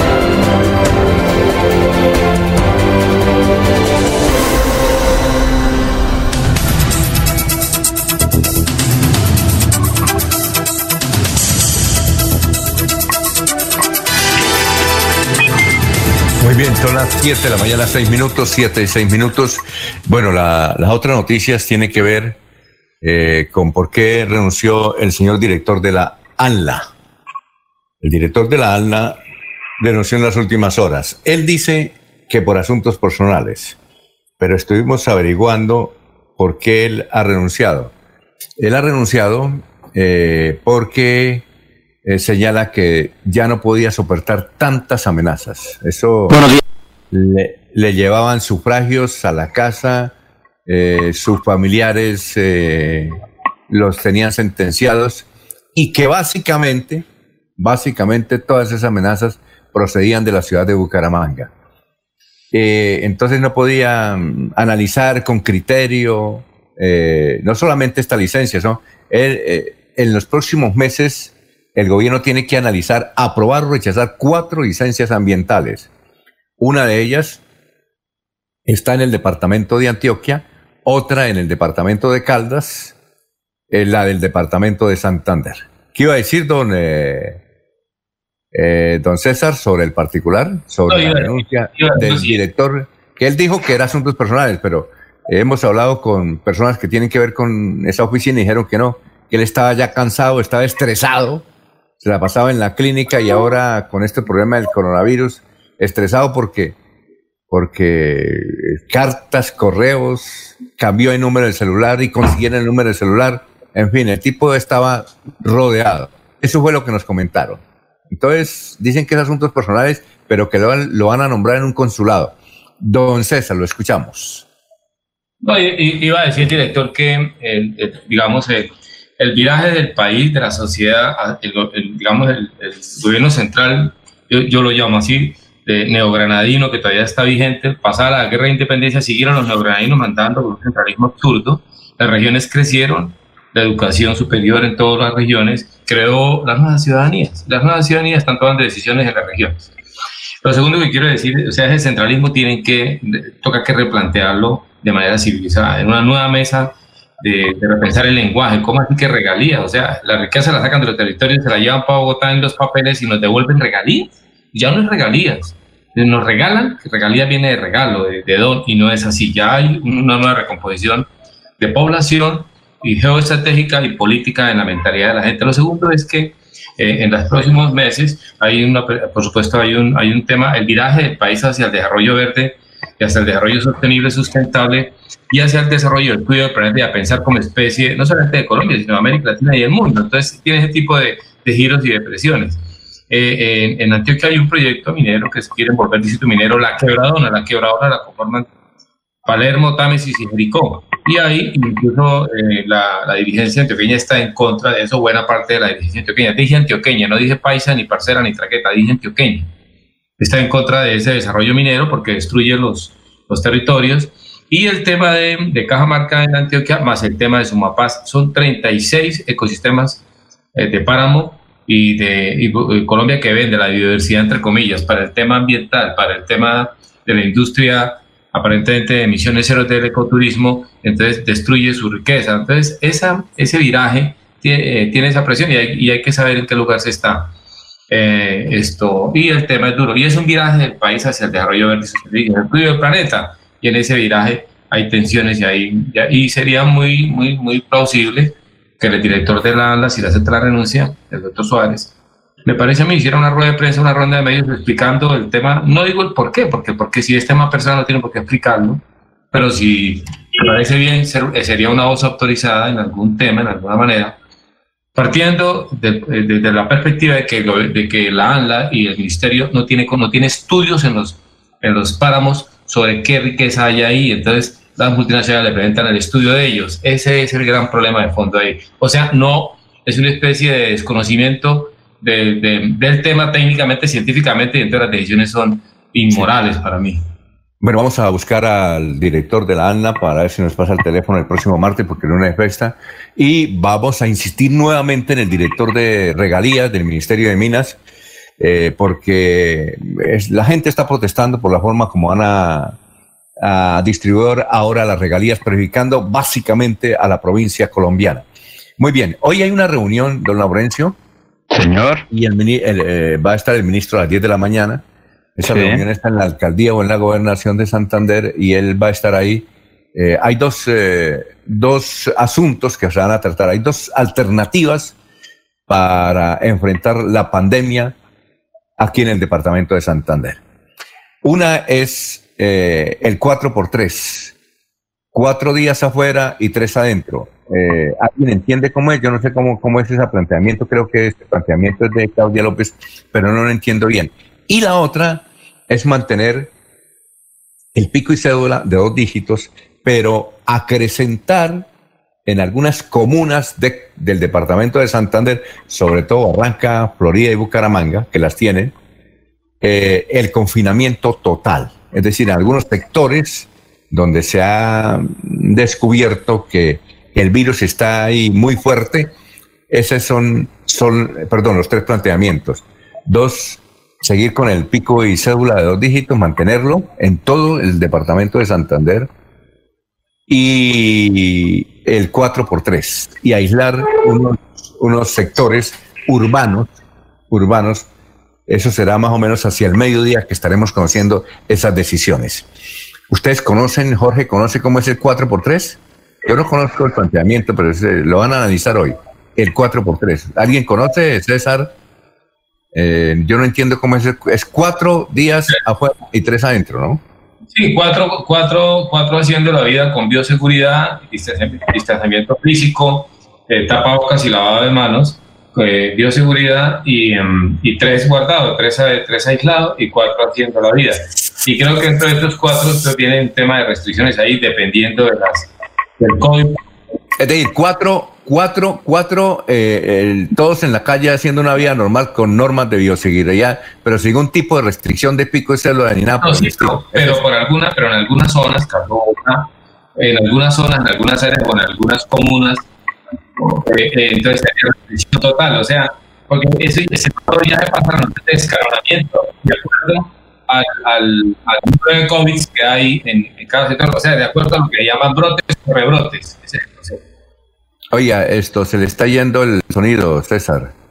¿De acuerdo? César, bueno, vamos. 4, 3 es 4 afuera, 3, eh, 3 adentro, y dentro del 4 afuera depende del sector que hay un rebrote o un brote, entonces se aísla totalmente o se aísla parcialmente la pica O sea, es compleja la cosa porque es compleja el, el, el, tema de pandemia. Estamos, estamos en estado de pandemia. Estamos en estado sí, de, listo. Estamos en estado de bueno, nos vamos para la ciudad de Barranca Bermeja. Ya está Soel Caballero con toda la información del puerto petrolero y el Magdalena Medio. Aquí eh, estamos observando una temperatura ya de, de 22 grados. Vamos para Barranca Bermeja. Soel, tenga usted muy buenos días. Soel Caballero está en Últimas Noticias de Radio Melodía 1080 AM.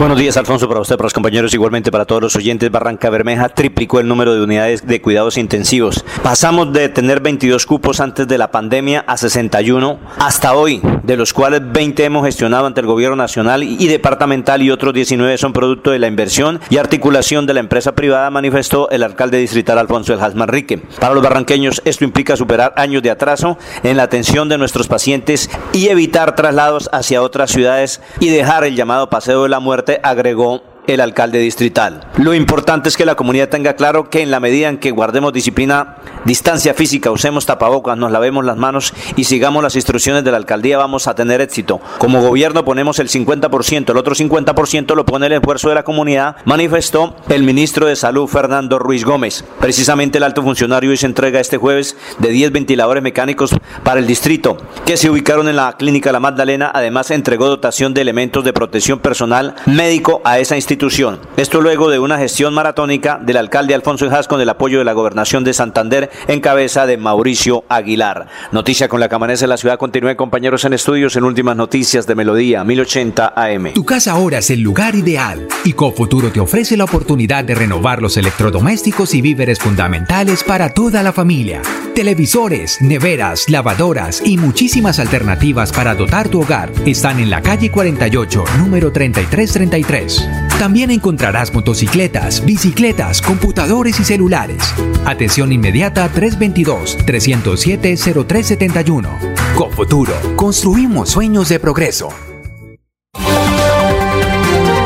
Enrique Ordóñez Montañés está en Últimas Noticias de Radio Melodía, 1080 AM. Bueno, saludamos a esta hora al profesor Enrique Ordóñez y desde luego nos vamos con una inquietud a las 7 de la mañana, 16 minutos, de Olga Ferreira. Gracias, Olga, por escribirnos. Olga Ferreira eh, le pregunta al profesor Enrique Ordóñez si las excusas se dan o se presentan. Profesor, tenga usted muy, pero muy buenos días. Muy, pero muy buenos días, don Alfonso y oyentes de Últimas Noticias. Con mucho gusto para doña Olga las excusas se dan, no se presentan. Uno siempre debe dar o presentar, perdón, dar o presentar, pero no pedir. Lo que queremos corregir es que no se piden las excusas. Las excusas siempre se dan o se presentan, pero no se piden. Es incorrecto pedir excusas. Mire, hay un ejemplo muy sencillo. Vamos a suponer que usted está invitada a, un, a una mesa, eh, en un desayuno, un almuerzo, y se le rega el café o se le rega, usted manchó el mantel, hizo bueno, y entonces usted no puede pedirle excusas a la dueña de la casa, no puede pedirle excusa porque hizo un daño, y todavía encima le va a agregar pedirle excusas, le hizo el daño, le regó el café, le manchó el mantel, y luego le va a pedir excusas, no, no se puede. Las excusas entonces hay que darlas, en ese caso le doy excusas, doña Teresa, doña Miriam, doña Carmen, por haber regado el café. Y así sucesivamente, en cualquier lugar, por ejemplo, en la radio es muy común cuando hay una falla en la energía. Presentamos o damos, presentamos o damos excusas a nuestros oyentes por la falla de energía y no pedimos excusas. Y así en cualquier lugar, siempre, si usted ofende a una persona, le presenta o le da excusas, no le pide. Si una persona va caminando, va corriendo y le metemos el pie o le atravesamos el pie, se cae la persona, se raspa, en fin, usted no puede decirle, ay, eh, eh, le pido, le pido excusas, no, no, usted no pide porque cometió una falta y todavía le va a pedir, no, usted le presenta, le da excusas. Esos son ejemplos muy prácticos para que sepa la gente que se acostumbra a pedir excusas, no, las excusas no se piden, se dan o se presentan, Alfonso. Oye, profesor, yo le escuché a raíz del café que usted dijo, ¿se rega el café? ¿Se rega o se riega? No, se riega, el café se riega, no, tal vez ah, se riega, se riega el café. Ah, bueno, bueno. No, tal vez eh... pronuncie mal, pronuncie mal porque por la rapidez se, riega el café. Rar, ah, bueno. riega. Riega. Carlos Ortiz, ya son las 7.10. Sí, 7.19. Carlos Ortiz, eh, se dice la líder o la lideresa, como escuchamos esta semana en diferentes medios, profesor Enrique Ordóñez. Sí, pues lamentablemente con las pérdidas de, de los líderes sociales y las lideresas, pues la gente, eh, la ignorancia del uso en los términos femeninos o la pereza en consultar en el diccionario entonces nos lleva a ser incrédulos en el empleo de algunos términos, como por ejemplo ese de, eh, de lideresa. Cuando escuchamos lideresa, nos, se nos hace raro, se nos hace raro. Y más aún, cuando la lideresa fue Rigoberta Manchú, que apareció en todos los periódicos, la lideresa Rigoberta Manchú, premio Nobel, premio Nobel de la paz y tal. Todo el mundo, pero lideresa y lideresa y a buscar lideresa. No, lideresa es el femenino de líder. El hombre es un líder y la mujer es lideresa. Todos esos escritos van con ese, lo mismo que, por ejemplo, la alcaldesa, la condesa, la abadesa, la choferesa, y la lideresa que es la mujer que es directora, conductora de un partido político, de un grupo social o de una colectividad. Entonces es líder y lideresa. El abad y la abadesa, el alcalde y la alcaldesa, el chofer y la choferesa. Así, así de raros son algunos términos en el español, pero existen. Alfonso, permítame enviarle un saludo muy especial y un abrazo a don Abelardo Navarro Ríos. Abelardo, tiene usted muchísimos amigos y precisamente su mensaje ayer despertó el interés de todos sus amigos por el bienestar y la salud. Tenemos confianza en Dios que se va a recuperar pronto, Abelardo. Esperamos que así sea, nuestras oraciones están encaminadas a su pronta recuperación y, repito, los amigos, la amistad tiene, tiene pocos amigos, pero tenemos amigos. Entonces así es importante tener amigos porque los amigos en un momento dado son los que están pendientes y nos dan la mano. Abelardo, fortaleza, un saludo y un abrazo especial. Yo, Abelardo Navarro Ríos, allá en la clínica. Y hay que decir, profesor, aclarar que él no está por coronavirus. Es que hay mucha gente que ve a las personas entrar a la clínica y dice, no, es que ya está por coronavirus. No, eh, no es por coronavirus. Es por, ¿por qué? Por un asunto de chequeos. Sí, para sí, eso está, no, él está por otro, otro, un chequeo general que le están haciendo. Sí. Ah, bueno. Recordemos que hace unos, eh, unos dos o tres años él eh, sufrió o le hicieron una operación, entonces pues eh, generalmente cuando uno le hace una operación tienen que chequearlo constantemente. Entonces el problema es del chequeo, no es por coronavirus. Ah, bueno. Profesor, muchas gracias. Que pase un buen día. Gracias a usted, Alfonso, y a todos los oyentes. Un feliz, bueno, fin de semana, porque volveremos Dios mediante la semana entrante el miércoles. Con mucho gusto. Nosotros volveremos el martes porque no hay fiesta. Que pase un buen día, ¿yo? Profesor. Lo mismo, Alfonso. Feliz día. Éxitos. Eh, no sabíamos que Jane Balbi tenía coronavirus. Dice eh, en una declaración a la radio que se está recuperando. Jane Balbi. ¿Usted sabía, César, que Jane Balbi tenía coronavirus o no? Sí, pero ahí corrió por, por lo bastante los grupos que no tiene el tema. una, una, breve, un breve, una breve observación que se le, se le chicoteó al profesor eh, es Rigoberta Menchú, no Manchú, sino Menchú, la hija de Vicente Menchú, que murieron en la Embajada Española en Guatemala, con la retoma de, por parte del Estado, en la retoma de la embajada, porque los indígenas mayas que hay ahí en Guatemala, en la villa, allá incendiaron la embajada y murió Vicente Menchú, el papá de Rigoberta Menchú, Menchú, quería. Oiga, eh, eh, Rigoberta Menchú estuvo aquí en Bucaramanga en el 2001, la mm. trajo Fernando Vargas, ¿no? Fue premio Nobel, pero Jaime Bailey le tiene un cuento tremendo, ¿no? Eh, ¿Sí sabe cuál es el cuento? No, no sé. bueno, eh, es de la vida privada, ¿no? Sea respetuoso, sí, pero claro que... No, pues, ella lo dijo... Cuando Jaime Bailey habla de los demás, eh, eh, digamos que cuente primero el cuento de la vida de él, que es No, pero... Y lo, dice, y lo dice en la televisión de Miami, ¿no? Sí. Dice que Roberta Menchú, Menchú le gustan los muchachos, ¿no? Venga, le digo una cosa, director. Y que, venga, le cuento la historia. Y que él tiene videos, dice, cuando, cuando quiera lo saco al aire, ¿no? Pero dice, por ahí los tengo. Los director, le hago una pequeña No, no, es que. venga, venga, le termino para no dejar a los oyentes contando. Ah, que en un hotel de Guayaquil, sí, él personalmente vio a Rigoberta Menchú bajo los efectos del licor y que a él le tocó con el novio que tenía, con el muchacho, llevarla al cuarto. Eso, eso lo contó Jaime Bailey. ¿Qué iba a decir, eh, César? un comentario sobre lo siguiente. El comentario es que no hay ser humano que no tenga abismos. Si acaso fuera un abismo de, de Rigoberta Menchú eso. Bailey tiene mega abismos. Todos tenemos abismos en la, en la personalidad, en el fuero interno, todos, todos. Y hay que dominar los abismos, todos los seres humanos. Porque la condición humana, el fuero interno es absolutamente impredecible. Y lo segundo, ¿sabe qué hacen? ¿Sabe qué hacen los psicoanalistas? El, acto ético más alto de, de los científicos, de, de, los estudiosos de las ciencias humanas. ¿Cuál es el del psicoanalista? ¿Sabe qué hace el psicoanalista antes de hacerle psicoanálisis a alguien? Primero él, a 25 años, a él le hacen psicoanálisis, le cuentan a él qué es lo que hay en su mundo inconsciente, para que cuando él haga lectura a los demás no, me, no ingrese en lo de los demás sus sombras, sus abismos. Eso debiera ser Jaime Bailey. Ah, bueno. Oye, Laurencio.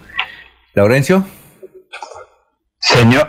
Laurencio, usted, eh, usted tuvo el lío en que está la directora de contratación de, del municipio de Girón, que es la... Alfonso, eso es por los, los mercados que, que entregaron. Y obvio, es que hay una serie de cosas, Alfonso. En esta época a veces es difícil que la gente firme. Eso le faltó recibir firmas, la entrega de los mercados, y ese es el problema ahorita. Eso es lo que se llama los registros de los hechos. Ellos no tienen una serie de registros para la entrega de unos mercados y por eso, como dice la gente, está investigada. Pues ojalá que logren ubicar a la gente porque dicen entregaron mercados y no hay las evidencias. Bueno, Laurencio, muchas gracias. Nos vemos el próximo martes. Descansen, el lunes de fiesta. Hay que ver mucho Netflix y descansar y ver películas. No salir a la calle, ¿no? no salir. Pues, eh, eh, hay, que aceptar la recomendación de la persona que encarne propio, que tiene experiencia de vida, como Freddy Antonio Naya Martínez. Mire que ese es un relato muy importante y su experiencia personal. Bueno, perfecto. Y experiencia personal. Ya está ahí el doctor Iván Calderón. Ahorita seguimos con la parte jurídica aquí en Últimas Noticias. Son las 7.27.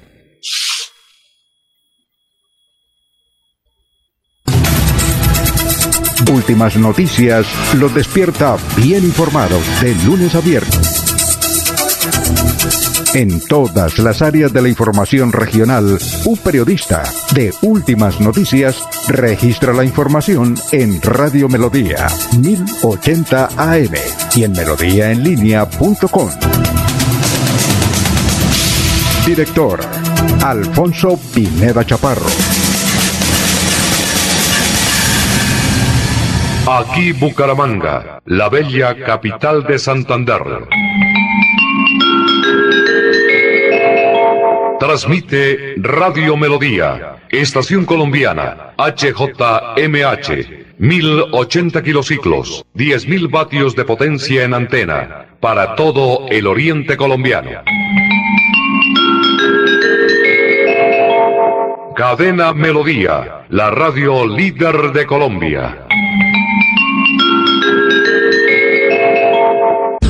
Cuando pienses en amor, pasión, piensa en mí, Damiana.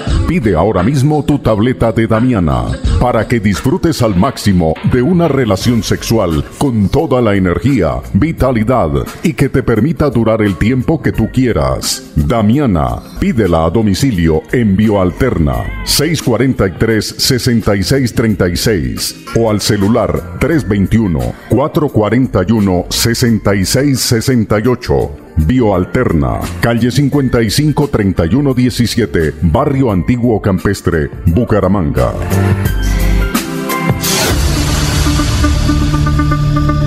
La gente, lo más importante de nuestra radio. La gente, la gente, lo más importante de nuestra lo más importante de nuestra radio. Ustedes que nos escuchan en todas partes. Ustedes que nos prefieren siempre. Ustedes que nos han seguido toda la vida. La gente, lo más importante de la radio. Nuestra gente, técnicos, operadores, locutores y periodistas, amalgama de juventud y experiencia para hacer más fácil la comunicación. En Melodía la gente, lo más importante de la radio, lo más importante de la radio. A esta hora presentamos Hablando con el abogado. Hablando con el abogado. A partir de estos momentos, comuníquese a través de las líneas 630-4870 y 630-4794. Reciba toda la información y asesoría para sus problemas jurídicos con la dirección del doctor Iván Darío Calderón, abogado egresado de la Universidad Industrial de Santander con especialización en Derecho Comercial. Sean todos bienvenidos.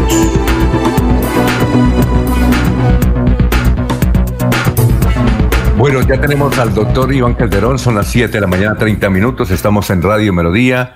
Ustedes nos pueden eh, marcar eh, estos teléfonos eh, para que el doctor Iván Calderón nos haga las aclaraciones y las informaciones que nos quieran suministrar.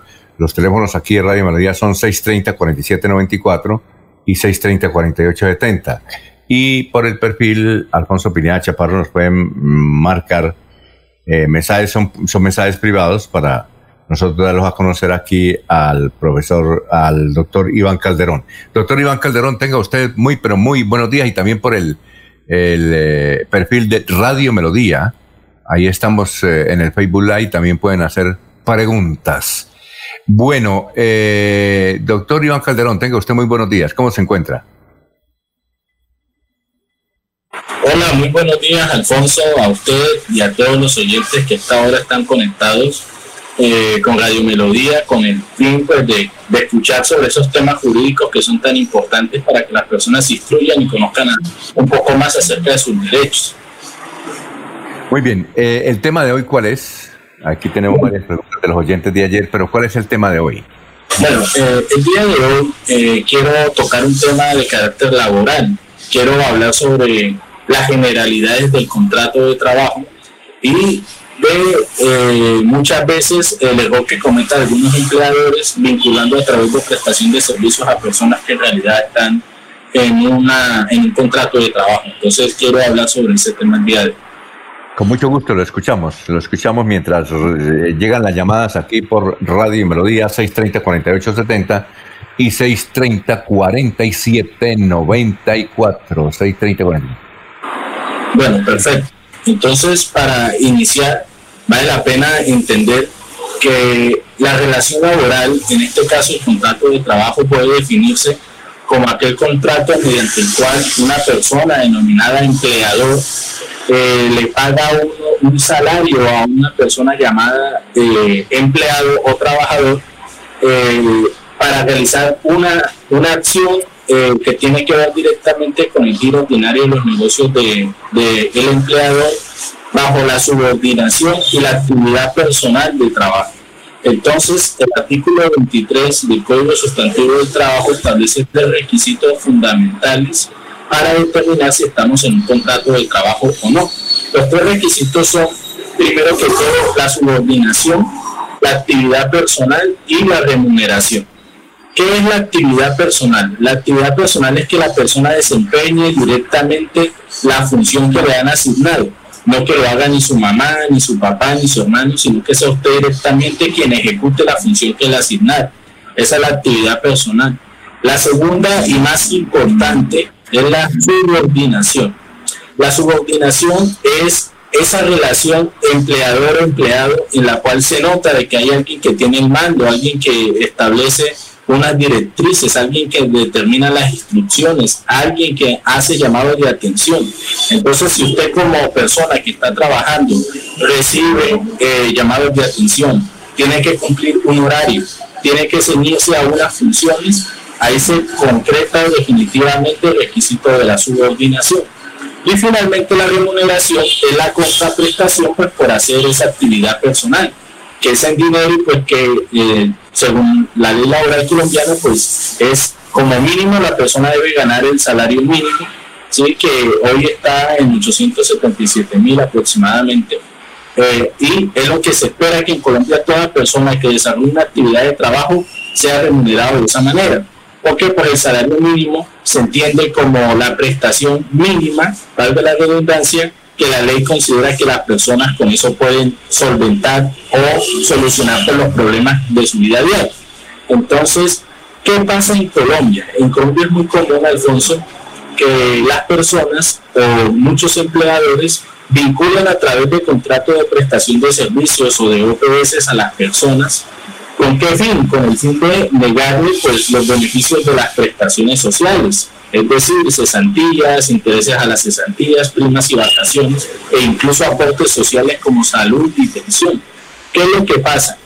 Muchos empleadores, para evitar hacer estos pagos de estas prestaciones sociales que se mencionaron, vinculan a la persona como si fuera un contrato de prestación de servicios, pero en realidad es un contrato de trabajo. Esto es la jurisprudencia de la Corte Constitucional lo ha denominado el principio de realidad sobre la forma, porque la ley entiende pues que si usted está vinculado bajo cierta denominación, así ¿sí? Doctor, doctor Iván. Sí. Es que tenemos una llamada. Muy buenos días. Buenos días, don Alfonso. Sí, ¿cuál es la inquietud? Ya el doctor Iván a las 7.36 minutos le escucha. Eh, cuéntele el problema. Don Alfonso, esto, yo quisiera que el abogado me, me aconsejara qué puede pasarme a mí que firmé un, un pagaré en blanco y se lo entregué a un señor que maneja una póliza de seguros. Y eso es por un contrato que a un año eh, ahí que me pueden pasar me pueden hacer o si alguna porque me tiene preocupado eso. Gracias. Eh, eh, señora perdón no vaya a colgar. Usted por qué se lo firmó en blanco qué le dijo el abogado Ah, porque tenía que firmarlo en blanco, que porque como por la pandemia yo no podía trasladarme hasta allá al centro de Bucaramanga y la empresa exigía que, teníamos que comprar una póliza, una póliza que cubre el contrato. Entonces esto que eso se deja ahí abierto hasta que podamos a, ir allá donde el señor ese y eso también porque es que por la duración del contrato. Eh, ¿Tiene alguna eh, alguna sugerencia, doctor Iván, para la señora? Bueno, eh, en realidad, pues, firmar títulos valores en blanco, primero que todo, no es ilegal. Eh, es una actividad perfectamente legitimada en el Código del Comercio. ¿Qué es lo que pasa con los títulos valores en blanco? En este caso, el pagaré. Eh, desde mi concepto personal y mi experiencia, a mí me parece muy peligroso suscribir ese tipo de títulos valores de esa forma. ¿Por qué? Porque la norma establece claramente que si uno realiza un título valor en blanco, lo ideal es que se suscriba una carta de instrucciones, es decir, que haya un documento en donde se diga cómo debe llenarse ese título valor.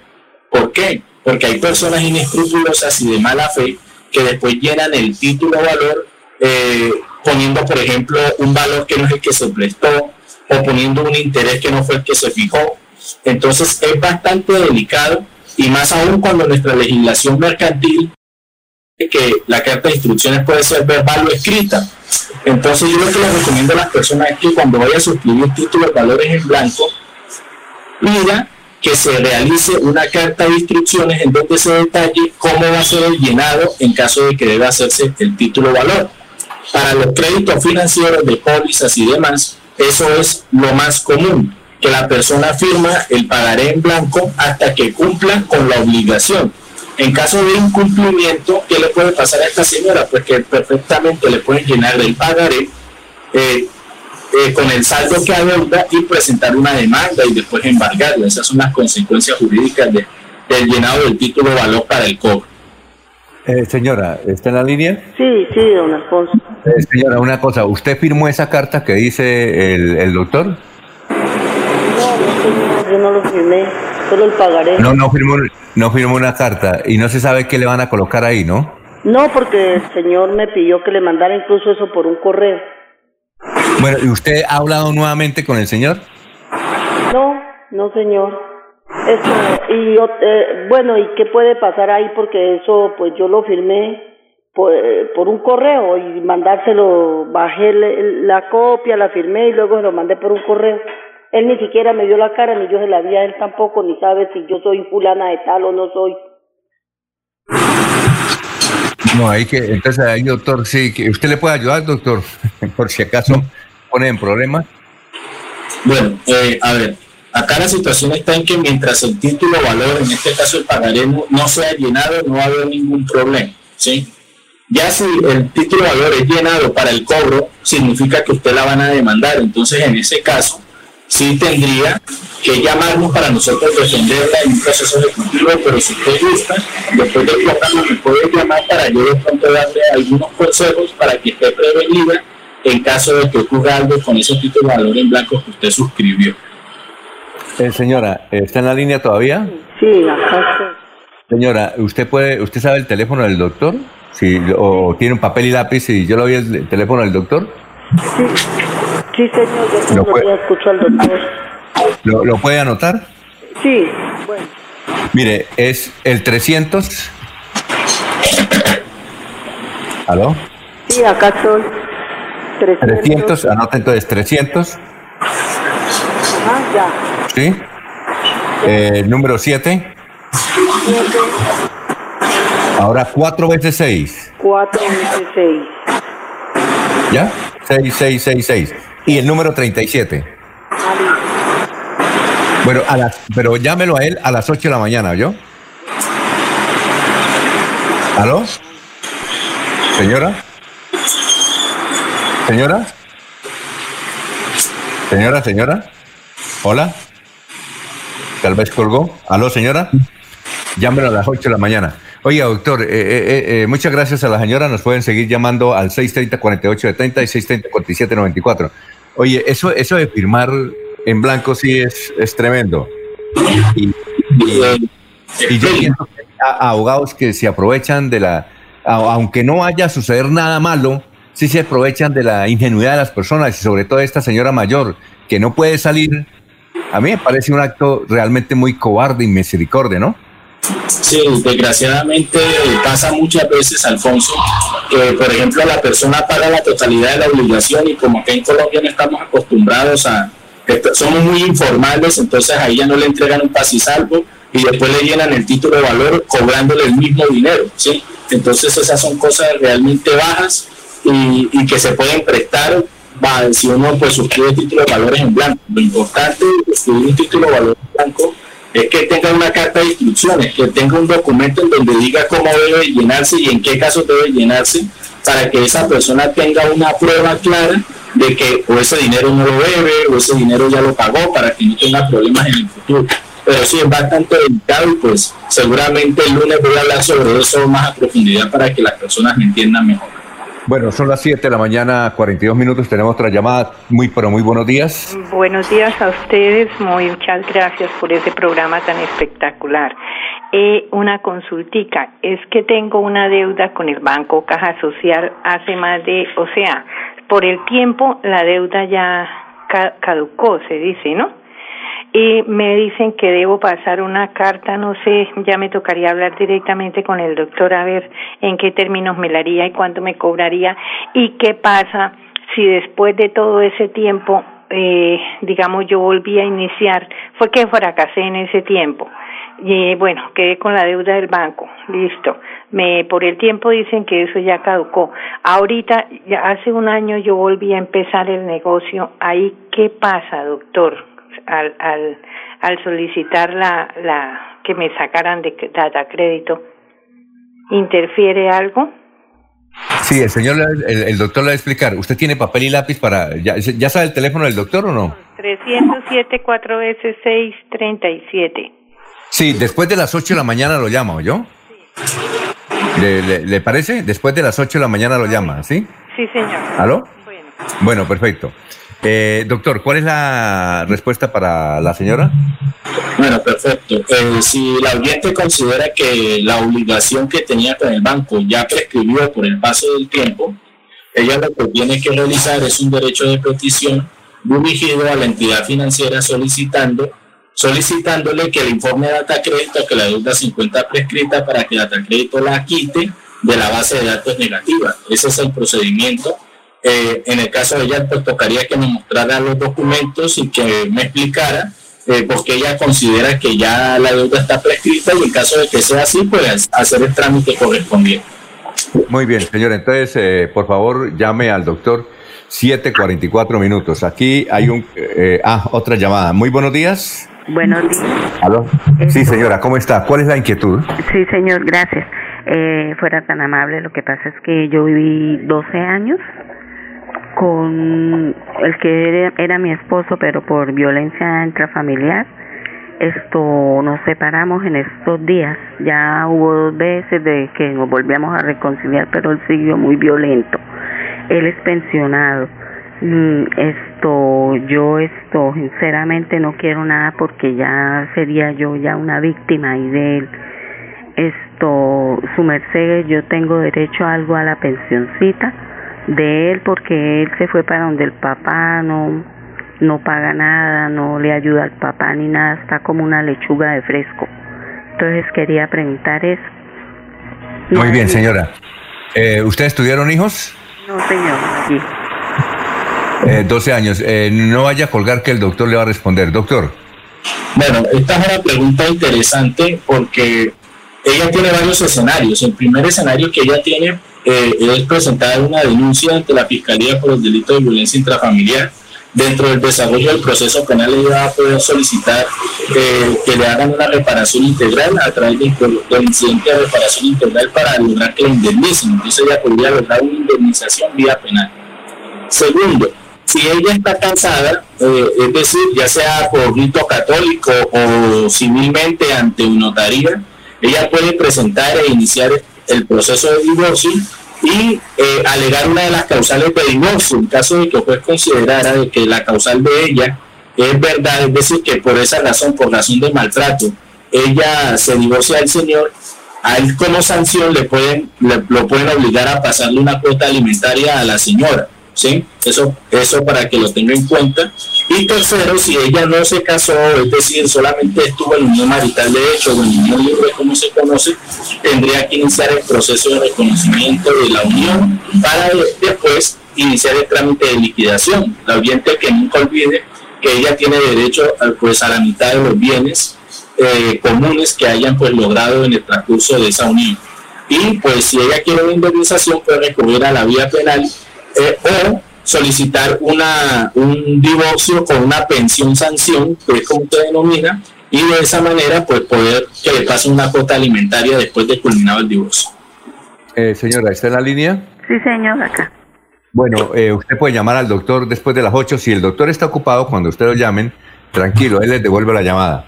Esto, ¿O lo puede llamar después de las 8? Sí, señor. ¿Al doctor? Es el favor. Ya tiene el teléfono, ya tiene el teléfono de él, ¿verdad? No, señor.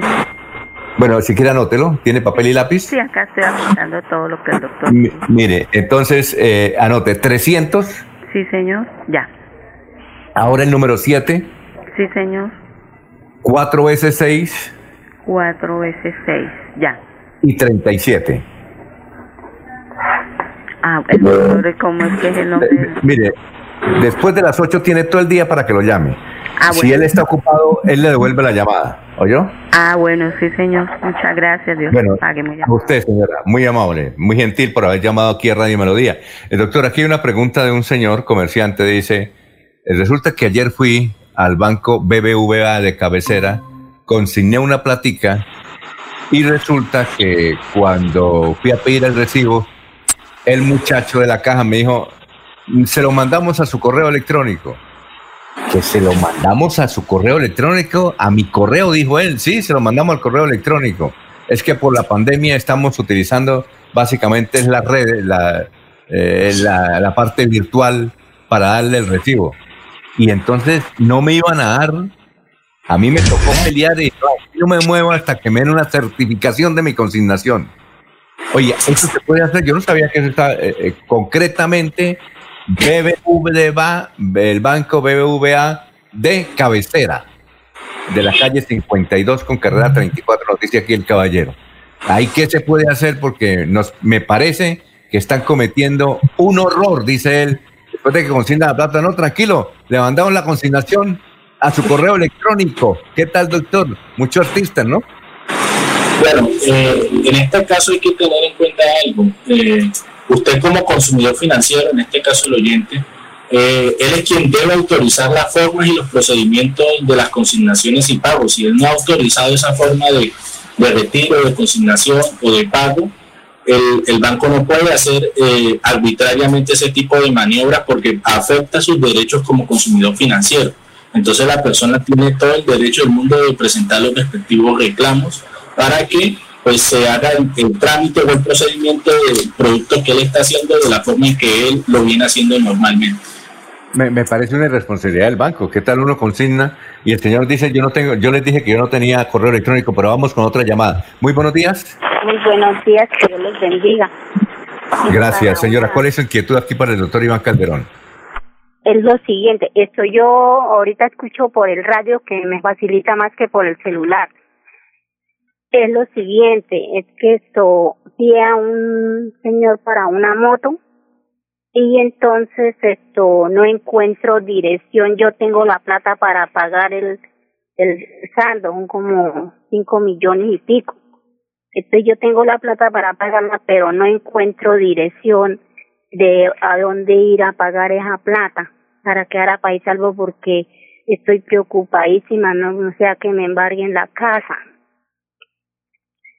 Ah, bueno, el doctor Iván Calderón le, le responde. Ponga cuidado. Doctor Iván, ¿qué puede hacer la señora? Bueno, eh, a ella tocaría hacerle unas preguntitas. Primero, eh, si ese, esa moto que ella dice que FIO fue a, a, me imagino que a una persona particular. En caso de que ella no, no sepa o, o no tenga el paradero, ¿sí? Eh, hay varias opciones. Una de ellas es iniciar o tratar de iniciar un proceso judicial en donde uno hace la figura de pago por consignación, así se llama el procedimiento. Esos procedimientos se usan cuando la persona o uno no sabe dónde está o se niega a recibir el pago, porque eso también ocurre muchas veces. Entonces, ella tocaría mirar la posibilidad de evaluar esa, esa fórmula jurídica del pago por consignación en caso de que la persona se niegue a recibirle o ella desconozca dónde esté para pagar, para que no quede. Eh, señora, ¿está en la línea todavía? Sí, señor. Señora, ¿es a, a una persona particular o a una entidad que le debe la plata? Yo, no, yo tengo que pagar al banco, pero es que yo necesito es la dirección a donde tengo que llevar la plata, porque en el banco me piden el número de la cuenta o el convenio. Y yo no sé a dónde ir, no estoy desorientada, no sé, yo necesito es una dirección para llevar la plata, pagar y que me entreguen el recibo ya para y salvo. ¿Y usted no recuerda en qué banco fue? Bancolombia.